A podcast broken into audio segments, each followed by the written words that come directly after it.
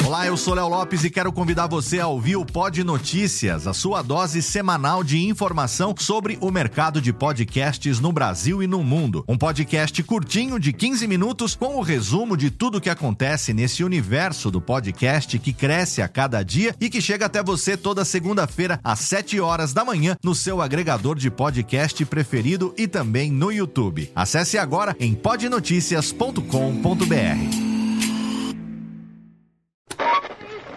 20 horas e 25 Sim, senhoras e senhores, está começando a partir de agora o primeiro Radiofobia. Hoje totalmente fenomenal, um programa especialíssimo apresentando para vocês 10 anos de podcast Radiofobia, senhoras e senhores. Incrível, espetacular, antes da história das internets imaginaria. Mais uma edição do Radiofobia, sim! Eu quero mais palmas hoje, não? Quero muito mais palmas, porque hoje... Está no ar o Radiofobia. Há mais de 10 anos, trazendo pro podcast o melhor clima do rádio ao vivo.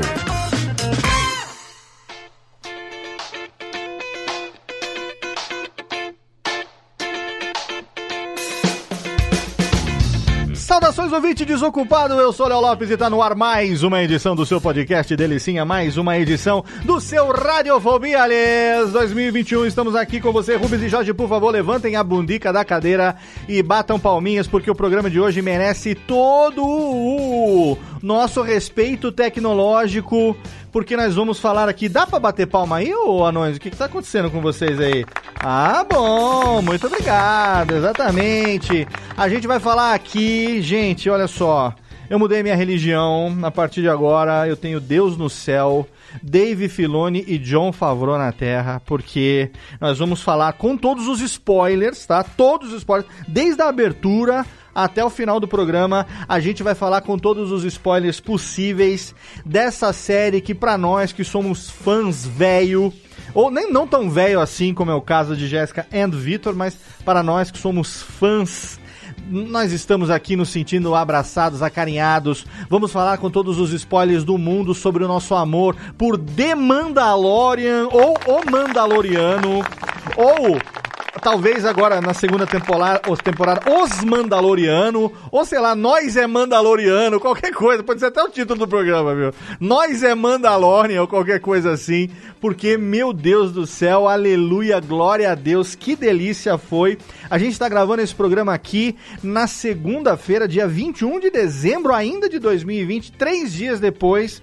do lançamento do último episódio da segunda temporada, o 16 episódio dessa história, mas você que está ouvindo no podcast, está ouvindo esse programa em 18 de janeiro de 2021, ou seja, estamos gravando aqui no pretérito do futuro, que é o tempo verbal de gravação de podcast, mas temos aqui também uma galera que está ao vivo pelo, pelo YouTube, pela Tu20, que vai poder mandar perguntas e participar, lembrando totalmente com spoilers. E eu quero chamar ela diretamente de Santa Maria da Boca do Monte, a nossa socatana do Radiofobia, Jéssica Dalcines.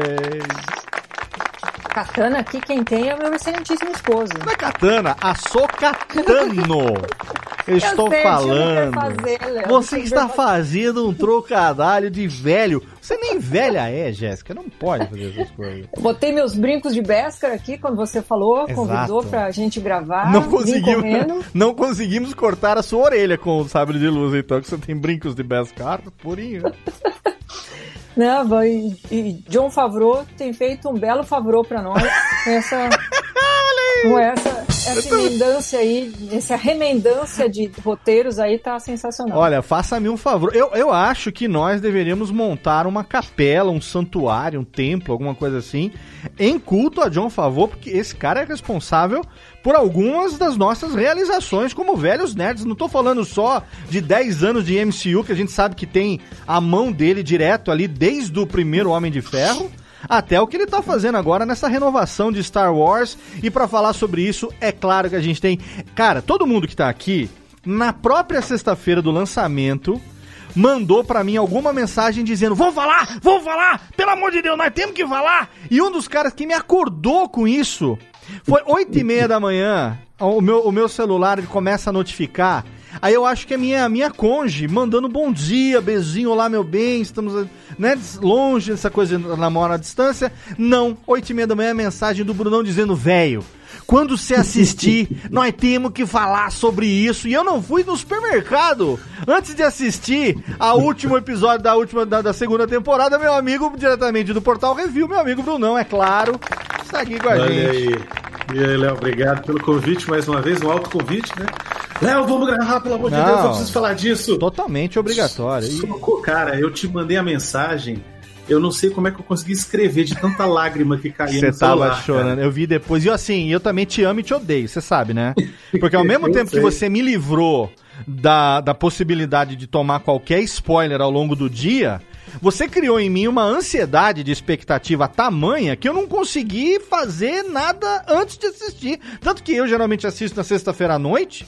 Era 9 horas da manhã, eu tava sentado na frente da televisão vendo. Então, assim, eu Pois te é. odeio. Muito obrigado, credo, que delícia, né? Então é isso que Eu tive uma insônia nesse dia, acordei 4 horas da manhã e fiquei contando as horas, assim, os segundos pra, pra o episódio estrear. E aí assisti, era 5 horas da manhã, ligadaço, Nossa. café no talo já e chorando. e foi, foi aquele negócio. Ah, e eu, eu já vi acho que quatro vezes. No momento da gravação desse programa aqui, eu já assisti pelo menos quatro vezes o episódio.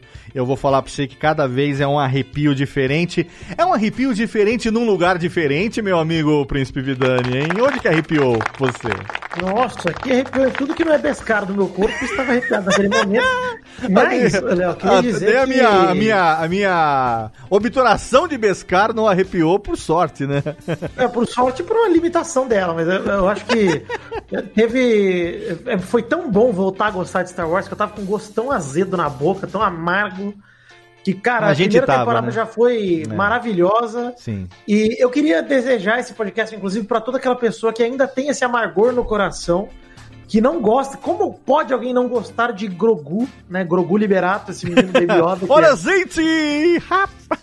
Porque não gostar de Baby Yoda é realmente ter um coração podre. Acho que essa é a única, a única definição. Não tem condição de não gostar da figura mais carismática da história da- do entretenimento mundial. Olha, e a gente conhece muito bebê de 50 anos e a gente não gosta deles tanto quanto a gente, quanto a gente gosta desse, né? É verdade, esse bebê é um neném maravilhoso.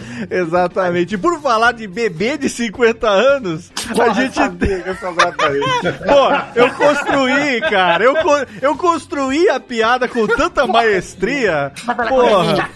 E agora, fala, fala com linguagem de bebê aí, ô Vitor. Como é que é? Nenê, eu posso falar com o neném de 50 anos? Ele que agora tá inaugurando o seu coque samurai, que se eu gravasse esse programa sem ele, ele ia me des- deserdar até dos seus xingamentos, é claro. Meu querido amigo do coração, Nick L, está aqui também. Olá, queridão. E, porra, muito feliz de estar aqui para falar sobre essa temporada maravilhosa de Mandalorian. E vamos dizer, pô, vamos falar a verdade. A primeira temporada já foi espetacular. Sim. Já, já, já reativou a paixão da gente por Star Wars. O que aconteceu nessa segunda temporada não tem nem nome, cara. Eu não tenho nem nome pra dar pra isso. Foi uma coisa assim, não foi tipo fanservice, porque foi Não. muito além de fanservice. Não, não, não. Foi muito além disso. Foi, foi tipo uma coisa que. Ah, eu, eu vi um amigo meu falando, ah, mas vocês estão voltando a depender da velha. Não, não tem nada, não tem nada dependendo de nada. Nada. Uma coisa totalmente Não, não, não, independente e totalmente maravilhosa e mágica, o que o Dave Filoni e o. Que ao mesmo o tempo encaixa perfeito, né? Essa é a grande, acho que a grande diferença do, do episódio 7, 8 e 9 de Mandalorian é isso. Mandalorian você sente que é a mesma coisa, cara, que é encaixado Sim. redondo, foi feito pra aquilo, então, como até a gente tava falando em off, né, de Pra mim, quando você pega a linha do tempo lá, se você assistiu 4, 5, 6 e começar a ver Mandalorian hoje, parece que você tá no mesmo no universo, no mesmo lugar, parando Sim. no mesmo ponto, é. Cara, é, eu consegui uma coisa mágica com o Mandalorian, que foi o seguinte, o Catupiry, o, o, o, é, o meu amigo que eu moro na casa dele, é, ele nunca tinha visto nada de Star Wars. Ele O quê? assistiu. É, ele assistiu o Mandalorian e ficou amarradão. Catupa não, tava- não, não conhecia Star Wars? É, ele não, não, não, gosta, não gostava, não gosta de ficção científica. E aí ontem ele tava. Eu expliquei pra ele que não é bem ficção Não científica. é, claro, pô. Aí eu, eu falei pra ele. Aí ontem ele tava vendo o episódio 5 comigo, que eu tava fazendo uma maratona e ele embarcou na maratona também. Então olha Claro. só os poderes de Mandalore, né, cara? Sim, não, com certeza. E assim, é, eu já quero deixar bem claro aqui que eu, não por acaso, só convidei para esse programa fãs que gostaram, tá? A gente não tem nenhum aqui auto-intitulado crítico de cinema que veio cagar regra dizendo o que, que você aí deve gostar ou não, o que, que você deve achar bonitinho ou não, tá bom? Eu tô cagando pra esses caras. Inclusive, tem uns amigos aí que estão ficando chato com esse negócio, que daqui a pouco nós já vamos ter que começar a dar nome aos boys aí.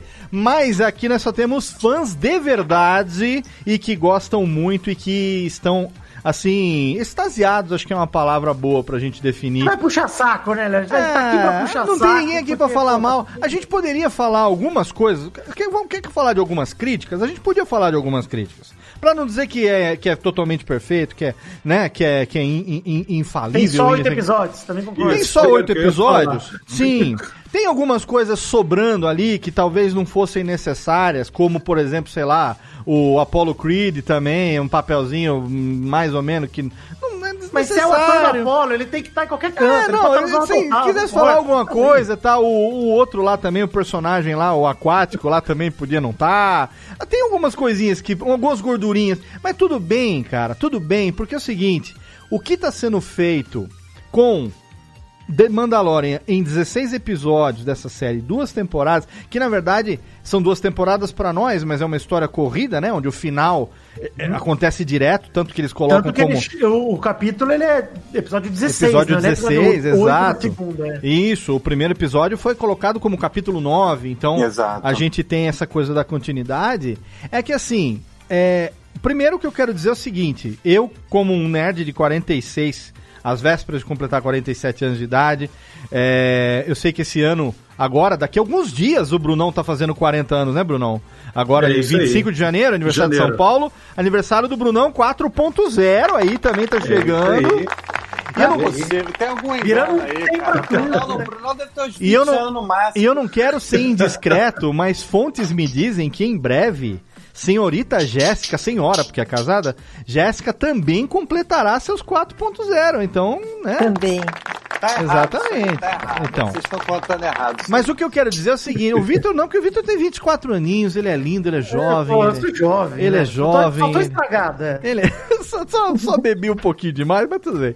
O que eu quero dizer é o seguinte: que idade legal, que momento legal de a gente ainda ter sobrevivido ao coronavírus para poder experienciar, né, vivenciar esse momento que é ter dois nerds eh, contemporâneos nossos que são o Dave Filoni e o John Favreau. Claro que eles são um pouquinho mais velhos, mas eles certamente são aqueles caras que assistiram Star Wars. Se não viram no cinema ainda, eles viram ali quando tinham, sei lá, 8, 10 anos de idade, enfim. Então, é, que eram jovens que cresceram com a magia de Star Wars e que estão conseguindo, assim, algo que J.J. Abrams diz que também é, mas que esses caras estão conseguindo através do que eles estão fazendo. Eu não estou falando só do Mandalorian. No caso do Favreau, eu já falei, é o primeiro grande trabalho que ele faz na, em Star Wars ou na Disney e tal. Mas o Dave Filoni já tem no portfólio dele Clone Wars, ele já tem no portfólio dele Star Wars Rebels, tudo que é canon, que a gente sabe, e ele tá trazendo agora personagens como a Ahsoka pro live action, é, a expectativa de um, de um grande Almirante, Almirante Tron também, já que vai vir pro live action, se não, se não vier na, na série recém-anunciada da Ahsoka, vai vir em algum momento, com certeza, isso. A gente sabe que talvez possa vir Ezra Miller também, live action em algum momento. Então, as a expectativa que esses caras estão criando, e o mais importante, porque a expectativa Ô, o Léo, só- JJ também coisa, criou, tá? O- mas, mas o eles estão Ezra- entregando. O, o Ezra é errado, tá? Você falou Ezra errado, Ezra Miller é o ator que faz o Flash. Ah, Ezra o Tá. quê? Ezra... Bridger. Bridger. Bridger! Eu falei, desculpe. é a emoção. Tranquilidade. Ezra, Ah, tô falando. Ezra, Ezra, eu falei Ezra Miller acho que umas quatro vezes já aqui no programa. Ezra Bridger, exatamente. Que é o protagonista do Star Wars Rebels, né? E Léo. também, personagem do Rebels, que tipo a Boca do Clone Wars apareceu agora, no- apareceu no Rebels e apareceu agora também. É, e também a, como que chama aquela menina também, a Mandaloriana do Rebels, que a gente tava esperando? Ela, Sabine, Sabine. Sabine também. Sabine Wren, Wren. Sabine Wren, que também com certeza deve aparecer em algum momento, talvez na série da Ahsoka. Mas o que eu quero dizer é o seguinte, que diferente do JJ que prometeu e não entregou, esses caras eles nem prometeram e estão entregando. Então fica aqui Sim. a nossa, a nossa reverência a esses caras que estão fazendo a gente ter esses nerdgasms de Star Wars aqui, né, cara? Mas Pois eu é, acho que a o- grande, a grande questão é isso. Eles não se propuseram a, a fazer uma grande coisa. Eu, pelo menos, quando comecei a assisti-lo na primeira temporada, eu fui ver qual é que era. E Mas você eu- não tava desiludida também? ah, já? Tava, eu tava, eu tava desiludido já. Aí você chega assim, tá com a expectativa baixa. Já começa com a expectativa baixa. Aí é um personagem que, Vocês começaram a ver Mandalorian? Vocês começaram, você começou a ver Mandalorian, Jéssica, com a expectativa zerada? Sim, eu fui ver o que que era. Qual é Tá, que era? entendi. Porque ele tem esse lance lobo solitário, né? Sim. De, de carregar uma a criança junto, aquilo ali, isso aí. Logo no início também, primeiro episódio, lá segundo episódio já apareceu. Primeiro episódio, né? Primeiro, primeiro. É, primeiro Finalzinho episódio já primeiro. apareceu. E a gente veio com aquele negócio de, ô, pô, Oberyn Martel, né? Vai ser o Mandalorian, né? É, eu gosto do Pedro Pascal. Não, é legal, eu gosto dele. dele também. Não, eu, quero, eu queria falar, inclusive, que assim, grande parte do carisma do mando, cara, tá todo nas costas do Pedro Pascal, que Sim. eu acho que, até falei, tava falando disso com um grande amigo meu, com o Zerbeto, você conhece Zerbeto, né? Zerbeto, confirma, Zerbeto. Zerbeto confirma demais, inclusive ele tá usando minha senha do Disney Plus. Valeu, Zerbeto, tá nós, tranquilidade. Mas tava falando com ele justamente como obriguei ele a ver nesse fim de semana. Eu falei, cara, desliga a rede social, vê, vê essa porra toda pra você não tomar spoiler. Pelo amor de Deus, que eu sei que você vai gostar. Sim. E pra mim, acho que o, o grande lance pra, pra, pra mim é que os meus personagens favoritos de Star Wars sempre foram Han, Chewbacca, não eram os Jedi. Os Jedi, eles, eles têm aquela. A gente tem aquele carinho, mas acho que falta um pouco de carisma, sabe? O que sobra no Han Solo, o que sobra no Chewbacca. E o Mando, pra mim, ele tem esse carisma e não sei da onde ele tem, que ele não tira a porra do capacete. Sim. Em momento nenhum, e você fala, cara, esse cara é sangue bom, olha aí, ele dando a bolinha pro menino, ele mexendo com as coisas. É da hora demais, você vê o, o quanto ele entrega sem mostrar cara. Absurdo. Ô, Jéssica, Cara. você, você. Só pra voltar, porque a Jéssica, a gente acabou cortando ela. Ela falando de um mans, aí, mansplaining total desse programa aqui. Eu já quero deixar minha revolta aqui. Ô, ô, ô, Jéssica, não, quero que você complemente o raciocínio. A gente tá aqui, todo mundo excitadíssimo com, com o que tá acontecendo. Ah, mas você tava dizendo exatamente da expectativa, né? A gente gosta do, do, do ator, mas a gente não tinha como imaginar o personagem exatamente por essa característica é, que o Victor falou, que, pô, é um cara de capacete o tempo inteiro, né? É quando ele tá. é, quando ele é a primeira temporada ali, você vê assim, é uma apresentação do personagem. Você vai construindo o personagem. na- em toda a primeira temporada. Literalmente, Porque né? Exatamente. Porque, inclusive, é, quente. pedacinhos de peça de, de ombro e selinho não sei onde, do rinoceronte esquisito, é isso aí. E aí ele. É, é isso, você tem que fazer uma apresentação. Então eu tava. Vou lá ver qual é que é, entendeu? Claro, aí você tem ali o, o Baby Yoda, que é, né? Tinha todo um falatório em cima de quem, quem que é esse Baby Yoda, né? Quem é essa, essa, essa figurinha que é tão rara na galáxia, essa espécie, coisa e tal. Então, mas a, a construção dele é muito boa, é muito consistente, né? E no, na segunda temporada, ele é desconstruído. Porque no, lá no final, quando ele, ele por opção, tira né, a- o capacete, Sim. pô, aquilo ali, olha, é, cê- cê- aquilo ali conquista, não desmonta ele mais ainda. né? Ele, parece que ele fica mais mandaloriano por algo que ele é um valor dele. Então, é, é legal citar esse ponto, porque aí, talvez o Victor não tenha essa informação e tal, mas assistir o Clone Wars e, e- e o Rebels se torna fundamental para entender a diferença das, vamos chamar assim, de é, facções que existiam em Mandalore, né? Então, a, a Bo-Katan, que ela era a irmã mais nova da, da, da princesa que tinha a, a herança do, do, do, do trono de Mandalor, e ela foi morta, ela, ela tinha, a irmã mais velha dela tinha um, um romance com Obi-Wan, exatamente o fato do Obi-Wan ter se tornado Jedi meio que acabou com a chance do relacionamento entre os dois. Isso tudo acontece no Clone Wars, lembrando que é canon, né? E aí conta a história da Bocatã e conta a história desse. Como é que chamava, Brunão? É o clã, clã das. Não era clã das sombras, era um clã. É. Putz, O- esqueci agora, cara. Agora também não Mas é, é- mas é esse clã, digamos assim, um clã separatista, ou não é separatista, mas meio que é, é- é paralelo do, do, do- do poder dominante dos Mandalorianos, que é eles é que tinham essa coisa de não poder mostrar o rosto.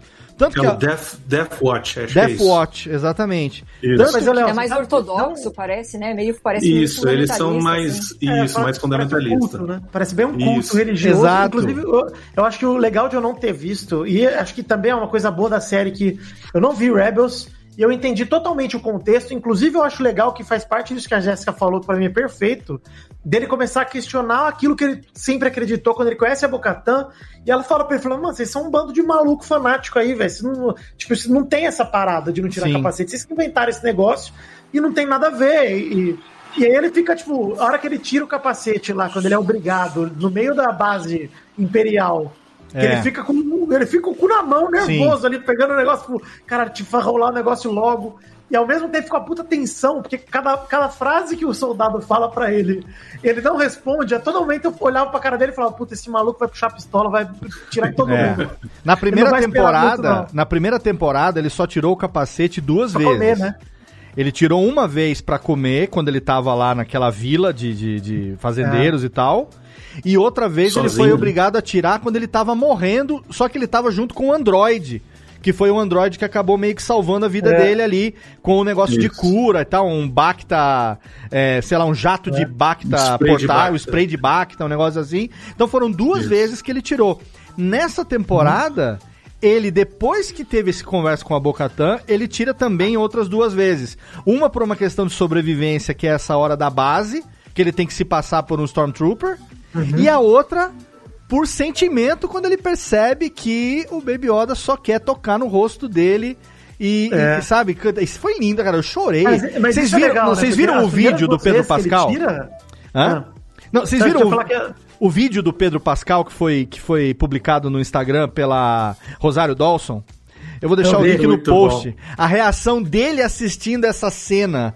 Cara, é, é emocionante, velho. É muito foda. Fala. Sensacional. Eu quero falar que o legal dessa, quando você mostra, né, você citou bem, as duas primeiras vezes que ele tira o capacete na primeira, uma ele tá, como o Brunão falou, sozinho, na dele, comendo, olhando pela janelinha lá, mais de boa, na maciota. É. E na outra vez ele só tira porque o Android. Ele fala, tá bom, esse bagulho não é vivo. Sim. tá beleza. Ele Você percebe que ele segue ainda a conduta dele. Só que nessas É. duas vezes, assim, talvez o Mandalorian, o mando da primeira temporada, não teria nem tirado o capacete Talvez não. na base imperial. Talvez ele Sim. teria metido bala e foda-se. porque- Com certeza. ah, não interessa, porque primeiro que, né? Ele tem uma armadura, principalmente depois que ele refaz ela. É. Nada acerta ele. Ele toma soco na cara do Shock Trooper lá e fica a nave amassando e ele tranquilaço. Você fala. Com Cacete. certeza. É dessa. Eu achei que pelo É, não, menos a e- boca ia estar sangrando quando ele tirasse. Não, tava bonitão A lá. cabeça dele batendo igual bola de bingo dentro do capacete e ele tranquilaço. É, e a última cena, ele tirar o capacete ali naquele momento, é importante porque é, ele vai olhar pro filho dele com os olhos Com os dele, olhos né? dele, e, né? pô, eu tô me despedindo do meu filho. Eu quero olhar pro. Eu quero que meu filho olhe nos meus olhos. É, né? Então, que ele veja que eu sou de verdade. Muito louco. isso, e, e- e isso remete também à cena quando o Darth Vader pede pro Luke tirar o capacete dele Sim. na, na segunda Estrela da Morte, quando ele tá morrendo, né? Sim. Então tem esse, é, aqueles negócios dos ecos de Star Wars desde Tem sempre. muito. Muito eco, muita referência cruzada, né? Tipo, a. Bom, a- acho que a gente. Bom, já, já sabem que vai ter spoiler o tempo todo, já estamos aqui cagando no spoiler. Então vamos lá, a gente tá falando sem ordem cronológica, não importa. Mas por falar em eco, a cena é, do Luke entrando na base. Ela remete totalmente à cena do Darth Vader invadindo a nave no final de Rogue One, né, cara? Vocês ficaram Totalmente. incrédulos com, a- com, com o que era o look? Porque eu Então, demorei pra aceitar eu- que era. eu, assim, Só podia ser o louco, cara. Ao longo, do, ao longo da temporada, a gente foi levado a acreditar, principalmente depois que o Baby Yoda foi colocado naquele templo Jedi, que ele estabeleceu aquela ligação, aquela conexão, aquela coisa do escudo e tudo mais, a gente sabia que algum Jedi iria aparecer. Não seria a Ahsoka, porque a Ahsoka já tinha entregado ele para outro Jedi. E, e assim, a gente sabe nesse momento da história que não existem muitos Jedi vivos ainda. Então, assim, o Jedi que a gente tem certeza que tá vivo é o Luke Skywalker, que naquele momento ali, aquilo se passa mais ou menos seis anos depois da destruição da, da, da, da, da Estrela da Morte, né? Da, do retorno de Jedi. Isso. Então a gente tem o quê? Han e Leia estão casados é, bem, Sky, bem, bem solo, né? O, o, o Kylo Ren. Com 4 anos de idade. Sim, já nasceu. Tareco tava com 4 anos de idade. É, o Luke tava numa, numa, numa rodada assim pela galáxia atrás dos artefatos é, ancião, dos artefatos Jedi em busca daquele templo que ele acaba se tornando é, um, um ermitão depois e é onde a Rey encontra ele lá no, no, no, no Despertar da Força. É, o jogo é, Battlefront 2, que também é canon, mostra a busca dele e ele encontra aquela bússola, que inclusive essa bússola aparece no, no último Jedi. Quando, quando ele entra naquela cabaninha dele lá, que ele não quer falar com a Rey e tal, aparece né, um, um Kyber Crystal pendurado, aparece a bússola. Então, naquele momento agora que, que o Baby Yoda é colocado em cima, ele tá nessa busca por tudo. Então a gente sabe que o Luke tá ativamente, ele com o R2 correndo a Tá com o galáxia radarzão ali, ó. com o radar Qual ligado. Mas É. ao mesmo tempo, Ezra Bridger, teoricamente, tá vivo, que a gente não viu ele morrer ainda. Mas tá onde, né? Não sabemos sabe onde ele aonde. Tá, pois é. Aquele É menino. isso, eu acredito que vai aparecer que- no Açúcar. Eu acho que o que me fez ficar incrédulo é que é o seguinte: aparece primeiro um cara, igual o Luke chega no, no começo do episódio 6, de capuzão e tal. Sim. eh, Sinistrão. Aí eu falei, puta, estão querendo me fazer acreditar que é o Luke, mas eu não sou otário. Eu não vou Hum. acreditar. Aí puxa o sabre verde, eu falo, seus filhos da puta, não é o Luke. Aí a, mão- a, a mão direita com a luva preta. É.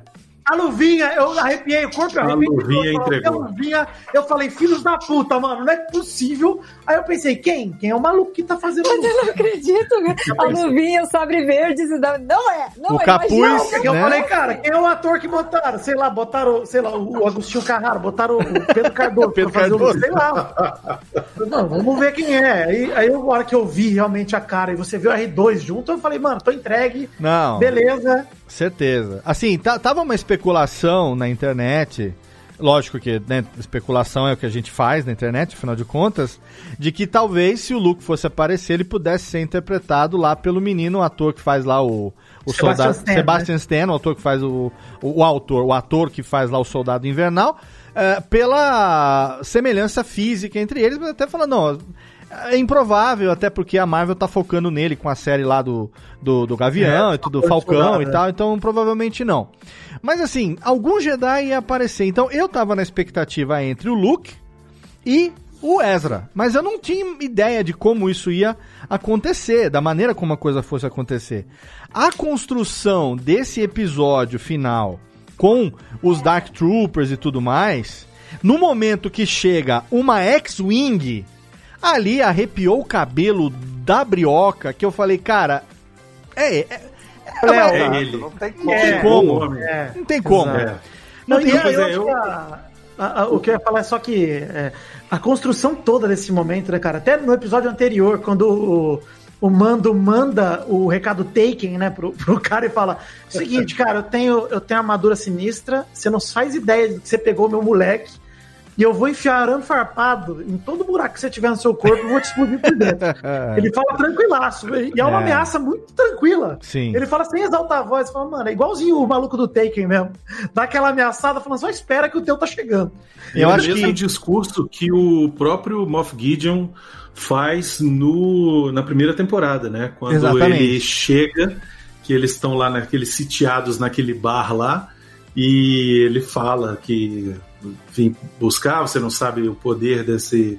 o quanto essa coisa significa pra mim, não sei o que, e É. ele, ele troca o discurso. né? Mas uma coisa que eu recomendo fortemente, bom, agora já não dá mais, mas enfim, é, é assim, quem assistiu Clone Wars e depois o Rebels, sabe da importância do Dark Saber, do sabre Sim. negro.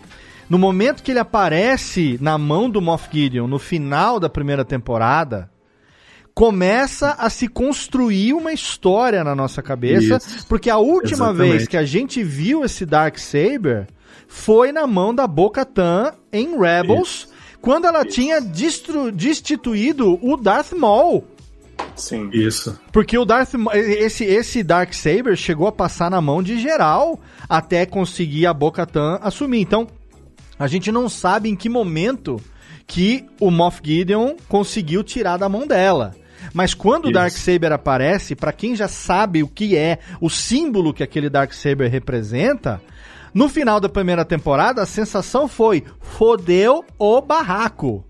Porque a gente não imagina que o, o, o Dave Filoni ia trazer Bocatã, Mandalorianos originais. Porra, velho. Aqui, ó, ó, olha aqui, ó, o meu bonitinho aqui. Ó aqui, ó. Você não imagina o que eu chorei. Olha aqui, ó. Ó o meu bobinho aqui. Com, com o Han Solo aqui na Carbonites aqui. Meu- Nossa, maravilhoso. meu aí, tesouro Léo. aqui da Iron Studios, velho. Você não acredita? Porque uma das coisas que os caras fizeram foi o quê? Eles é, trouxeram pra, pro, pro canon especulações que existiam no Legends que muita gente, né, a gente não sabia o que ia acontecer e eles têm o aval de trazer isso, que é o quê? Afinal de contas, as eles deram um monte de respostas. Então, Pois é. Bo Boba Fett morreu ou não morreu na porra do estômago do Sarlacc? Não, não morreu! E É. aí o cara tá lá e o cara é Eu entendi interpre- como ele sobreviveu sem armadura, mas tudo bem, né?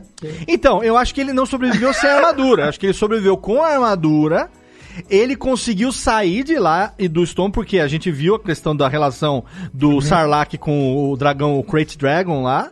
É, que, o- que um era mais foda que o outro. Então, a ideia é que o, o Crate Dragon tenha pego o Sarlacc. E assim como o Mando conseguiu sair de dentro do Crate Dragon, o Boba Fett tenha saído também. Mas ele tenha perdido a armadura dele, ou por ele Já tá. roubaram. É, É roubaram possível. porque ele tava fudido e tal. E- Pô, aquele personagem lá do, do Timothy Olyphant no, no primeiro episódio, vestido de Boba Fett, quando você vai ver, não é o Boba Fett, é o Timothy. Maravilhoso. Cara, que, o delegado, puta, que foda foi aquilo, Muito velho legal aquilo. Né? Maravilhoso.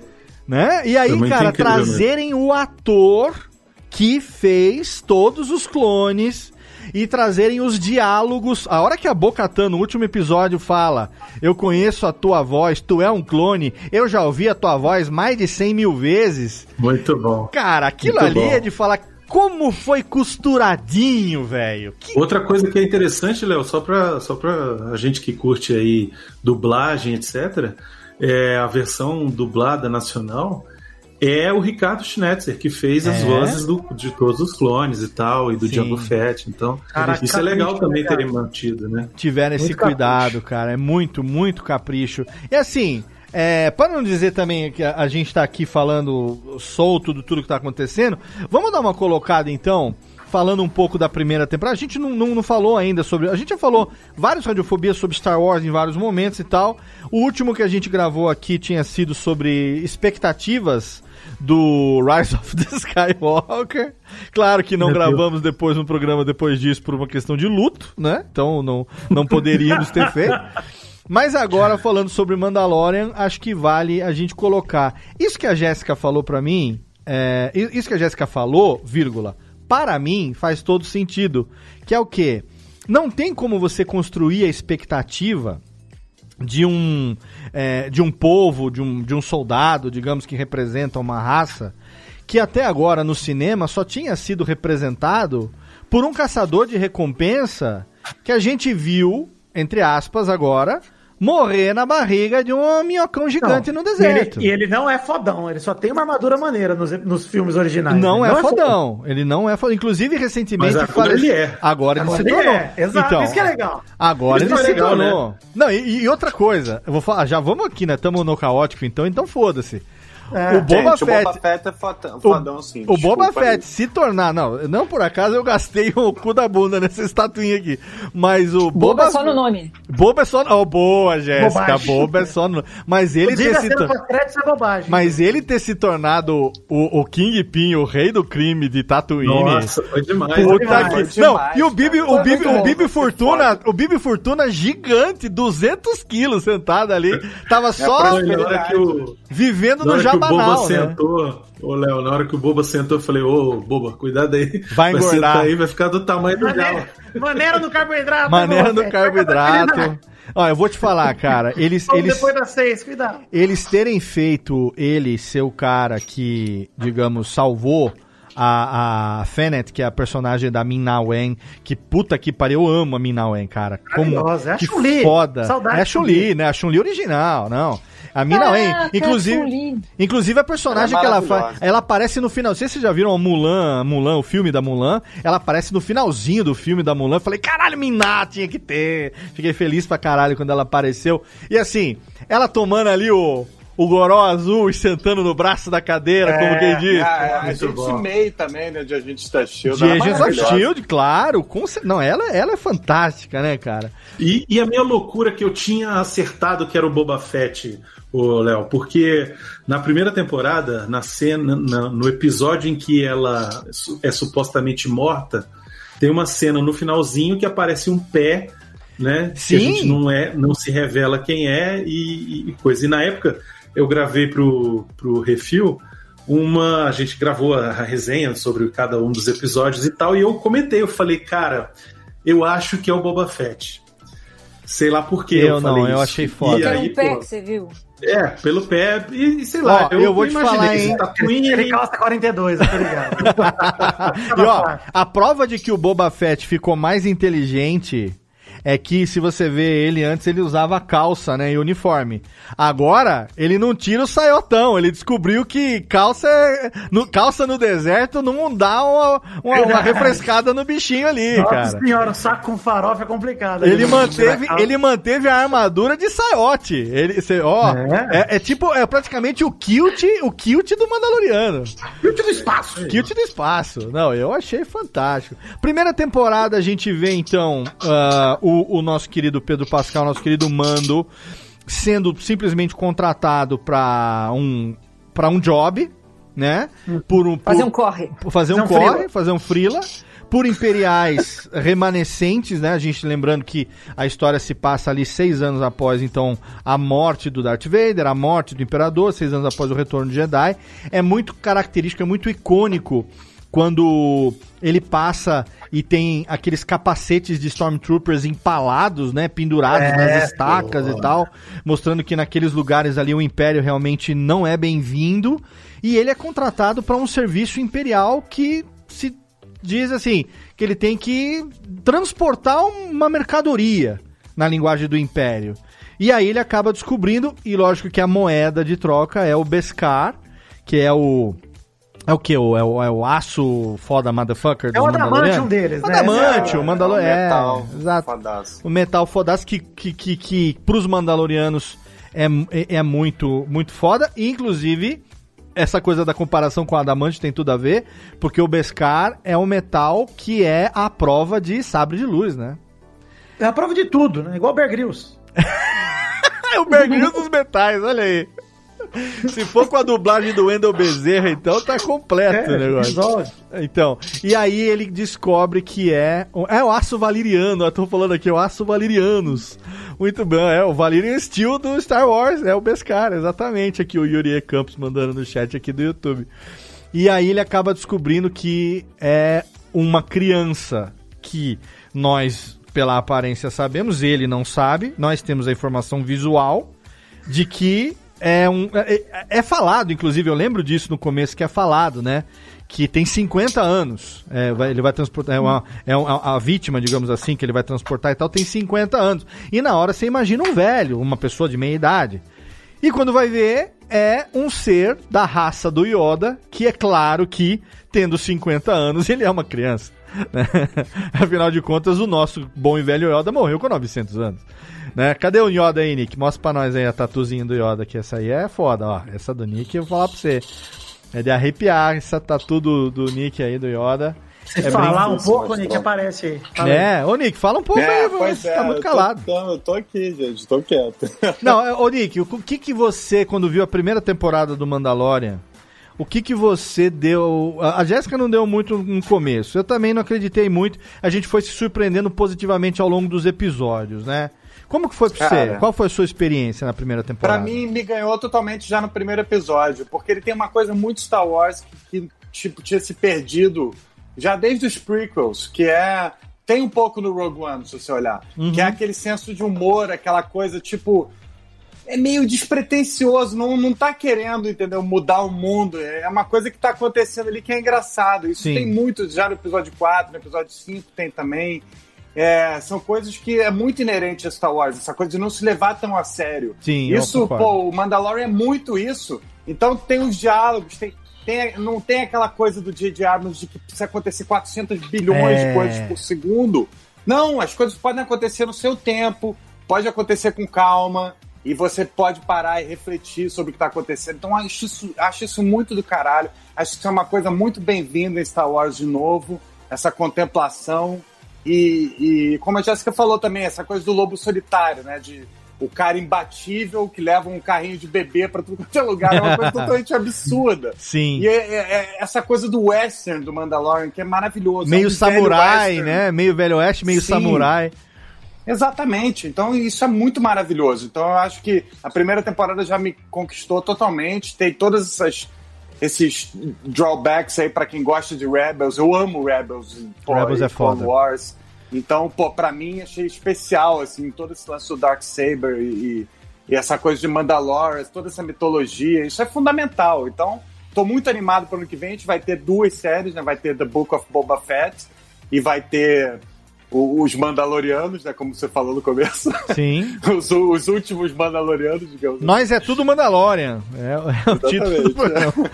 Você sabe, ô Nick, você falou. Você e o Léo, na verdade, tocaram num ponto que eu acho legal da primeira temporada, que é o lance de cada coisa acontecer no seu tempo mesmo, né? Sim. De não forçarem a barra. Né? Porque assim, no primeiro episódio eles apresentam o, o Grogu ali, o Baby Yoda até então, né? A criança, na verdade, né? Que apresenta a criança. The Child, né? E assim, até ali você fala, ok, a Disney fez isso pra vender boneco, tem uma Yoda neném, aí beleza, vamos ver o que vai acontecer. Só que você não sabe a importância dele pra, pro, pra transformação do Mando, né? Enfim, ele, Sim. ele- o Mando ele começa sendo um cara que o, o- a criança é um fardo pra ele. E Exato. com o tempo vai virando o companheiro dele cada vez mais. A hora que o Mando tá lutando lá no primeiro, na primeira temporada contra aquele bichão lá que eu esqueci o nome, que é a primeira vez que a gente vê o Baby Yoda usando a força, você fala, maluco, cara, isso.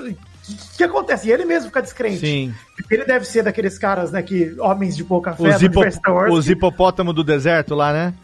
É isso, que deve ser aqueles caras que, pô, não- eu nem sei que Jedi existe, ele nunca deve ter presenciado nada. né? Não. É, tipo o Han Solo, né? Já andei pela, É. pela galáxia inteira, eu nunca vi nada Nunca vi essa- ser explicado. É. Não, ele vê a parada acontecendo e fala, pô, o moleque é sinistro, o que vai acontecer agora? Sim. E É, e o- vê que ele vai, vai desabando aos poucos a figura dele de sisudão e tal. Ele vai, pelo menos pra criança, ele vai se entregando ali, ele vai ficando mais parceiro. E tem uma parada genial de roteiro, Vitor, que é o seguinte: é, ele não era um Mandaloriano puro, de raça pura, né? Sim. E ele foi salvo pelos Mandalorianos e virou um enjeitado. E é a mesma coisa que ele faz com É. a criança, né? Então, tipo, ó, cria esse novo paralelo aí da mesma história, o negócio dos ecos de Star Wars de novo aí que a gente já vem falando, né? Que o George Lucas sempre quis falar. E não tem nada mais Star Wars do que isso, né? Então, Foundling, né? Exato, e aí eles usam isso do, do Foundling, né? E, e eles traduziram como enjeitado e tal. Então, é, isso é uma parte de roteiro assim muito genial. E aí, para quem acompanhou o Rebels, quando chega, você assiste a primeira temporada inteira, você nem tá ligando nada com Rebels e tal. Sim. Você tá ali curtindo o Mandaloriano. De repente, o cara me abre, me corta a parede da nave com o Dark, Dark Saber, você fala. É. Putz, tá tudo conectado. Sim, né? sim. É, isso, isso foi de explodir cabeça. é, porque, assim, primeiro que ah, eu acho que ter colocado que, mesmo seis anos depois da morte do imperador, o Império ainda é tão presente quanto se mostra na série, é, uma surpresa. Porque, assim, pra quem já tinha consumido o conteúdo, provavelmente, talvez o Brunão, o Nick, assim como eu, já tivesse consumido muito conteúdo é, pré-Disney de Star Wars, tanto de Que é quadrinhos, Legends, como, né? é, Que hoje é tanto, exato, Legends. tanto de quadrinhos como de livros e tudo mais, que, Isso. que chegou a ser, ter sido considerado canon e que se Isso. tornou Legends no momento que a Disney assumiu, e aí tudo que é pós-Disney se torna, além dos filmes, enfim, mas tudo que é pós-Disney se torna canon e tudo que é pré-Disney se torna Legends. No momento que a gente vê aquilo aparecer, no momento que você vê essas coisas sendo incluídas, que no Rebels, por exemplo, quando apareceu o, o grande almirante Tron, eu, Nossa. minha cabeça explodiu, velho. Nossa, Na época que você falou, cara, como assim? E aí, quem leu, por exemplo, o Herdeiros do Império, aonde ele aparece e tem toda aquela relação é, de- dele com o Luke e tudo mais, e dos bichinhos lá que são. é, esqueci o nome dos bichinhos lá que são imunes à força, que bloqueiam Uhum. né, a força, e, e que meio que ele cria esses bichinhos e que acabam meio que servindo como uma espécie de. de. de é, escudo, Proteção pra ele, né? ele contra a força e tal. E, e isso, Isso. é trazido pra dentro do Rebels é, com a devida com, com o devido cuidado e tal. Cara, a cabeça começa a explodir e aí, e aí só um negócio começa a pulsar no teu cérebro que é Dave Filoni, Dave Filoni, Dave Filoni. Isso, que é. que esse cara tá Esse moleque, quanto- ele. Cara, o quanto que esse cara é confiado pelo próprio Jorge Lucas, eu acredito, porque senão isso jamais aconteceria. Como talvez, eu arrisco aqui dizer, não sei se vocês compartilham comigo, talvez a gente possa colocar aqui Dave Filoni é o maior fã de Star Wars vivo Léo, até pelo hoje, menos cara. ele é o, o produtor mais respeitoso. Realmente, É. dentro da produção, pelo menos é com Porque certeza o, de longe. o porque- cara, o fato dele conseguir trazer, disso ser aprovado. E assim, É. uma coisa que vocês falaram no começo do programa, que eu nunca falei sobre isso aqui no Radiofobia, mas é com relação ao fanservice, né? É, eu acho, na minha opinião, que fanservice é quando você coloca de maneira gratuita ou às vezes até desnecessária uma referência simplesmente para agradar os fãs. E isso se torna um fanservice. Eu não acho que seja isso que o Dave Filoni esteja fazendo. Eu acho que o que ele está fazendo é tornar oficial, tornar canon, coisas que fazem total sentido dentro da história e que Isso. você começa a perceber que aquilo ali como por que não poderia se encaixar ali? É claro que aquilo poderia se encaixar ali, entendeu? É, Por o exemplo, próprio.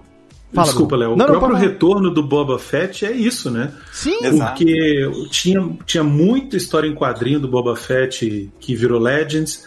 Teve muito livro do Boba Fett Sim. que virou Legends, que contava que, tipo, não, esse cara não morreu no Sarlacc, esse cara, ele fugiu, explodiu a barriga do Não, Sarlacc. teve um episódio, saiu. Brunão, teve um episódio inteiro pra explicar a relação entre é, a armadura de Beskar do, manga, do Mandaloriano dentro do estômago do Sarlacc, dentro do estômago do Dragão Crate. Teve um episódio pra Exatamente. justificar isso.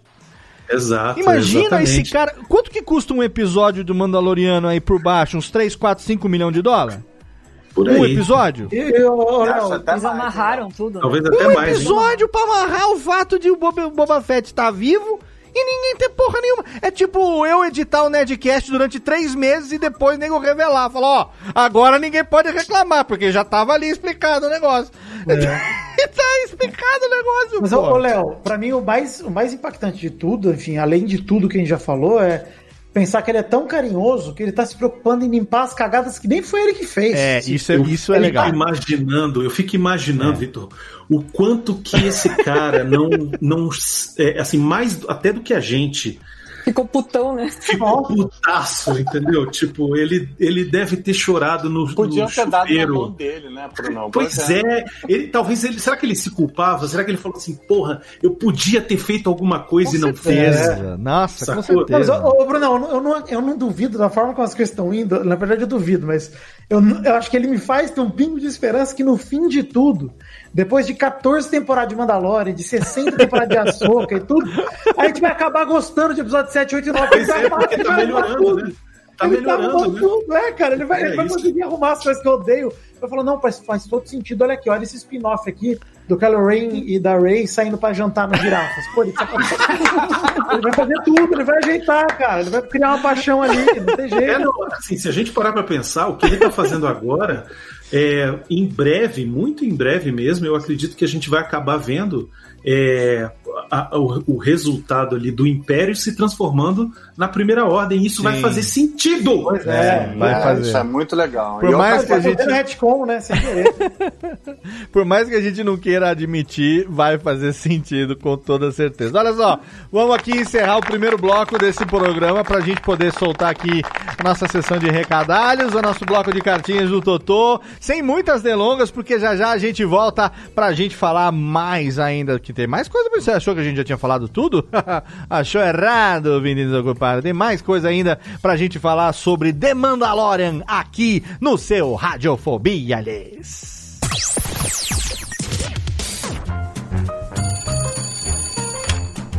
Alô, Alô, é, é da rádio, é? é da Radiofobia, filho. Então, é que sabe que eu mando carta pro programa toda semana, tem uns 10 anos já, mas ninguém nunca leu as minhas cartas, rapaz.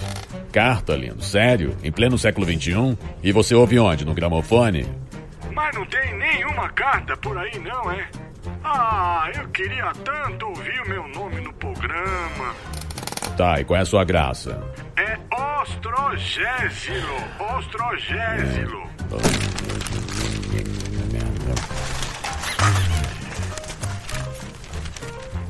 Achei sua carta, mas vamos te chamar de Totô, tá?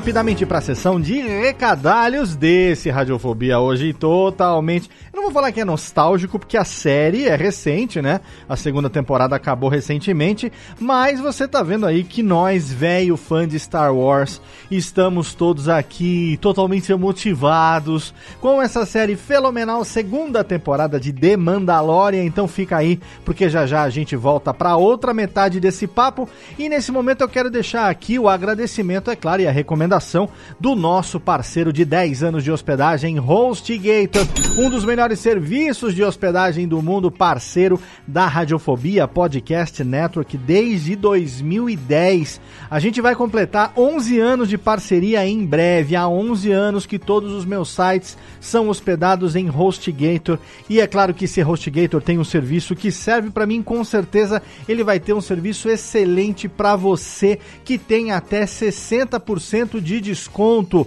através do nosso link, exatamente. Ouvinte dos podcasts da Radiofobia tem até 60% de desconto. É só você entrar lá no nosso site radiofobia.com.br barra podcast ou então na postagem de qualquer episódio você vai encontrar lá um banner da HostGator com o Snap, que é o jacarezinho mascote da empresa. Você vai clicar e vai ser direcionado para uma página de parceiro que vai te dar até 60% de desconto em planos de servidores compartilhados, VPS, servidores dedicados, tem para todo tipo de projeto e também para todos os bolsos. Então é só você entrar agora e ser feliz como nós, se hospedando nesse condomínio do mais alto Gabardini, que é HostGator.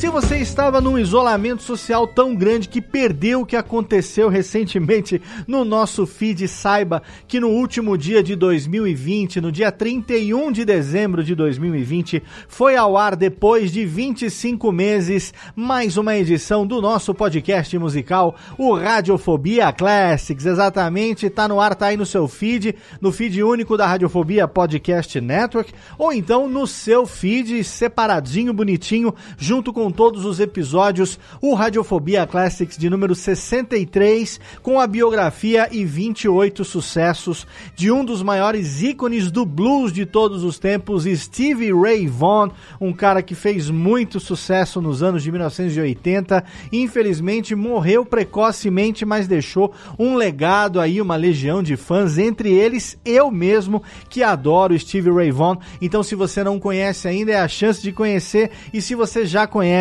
é claro, você não vai perder, é a chance de curtir o episódio de retorno. Tem link lá no post, episódio número 63, Stevie Ray Vaughan, no Radiofobia Classics.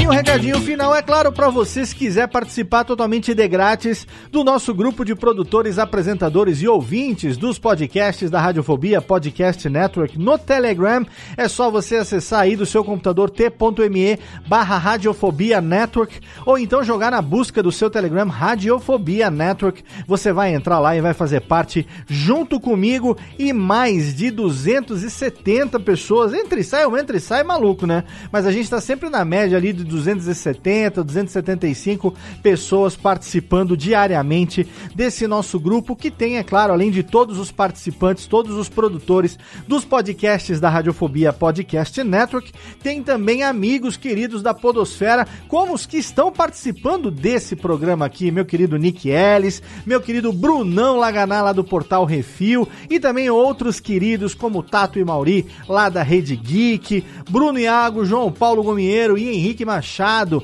também lá do Troca o Disco, estão participando com a gente lá. Tem também André Gordirro, tem o Luquinhas, tem o Luiz Borges do Cachaça, Prosa e Viola, que foi o nosso convidado do último programa. Danilo Battistini, do Contador de Histórias. Anderson Perotti, conhecido também da Podosfera. Ricardo Del Castanher. Tem uma galera muito legal, é claro. O John e o Calote do Radiofobia. Tá todo mundo lá para você poder interagir no nosso grupo de ouvintes, apresentadores e produtores dos podcasts da Radiofobia Podcast Network no Telegram. Agora a técnica roda a vinhetinha, chama de volta meus amigos, porque a gente tem ainda muita coisa para conversar. Essa segunda temporada foi fenomenal e é claro, lembrando, tem spoiler, você já ouviu aí a primeira parte do programa, sem compromisso nenhum com a cronologia que a gente quis, na verdade, quando a gente gravou esse programa, foi falar a respeito e é claro que não tem lugar melhor pra gente falar a respeito do que a gente gosta do que aqui no nosso Radiofobia, aliás.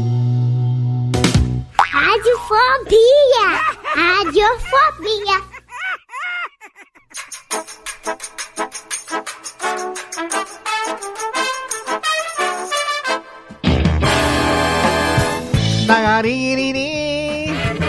Estamos volta aqui falando do Mandonski do Dododô.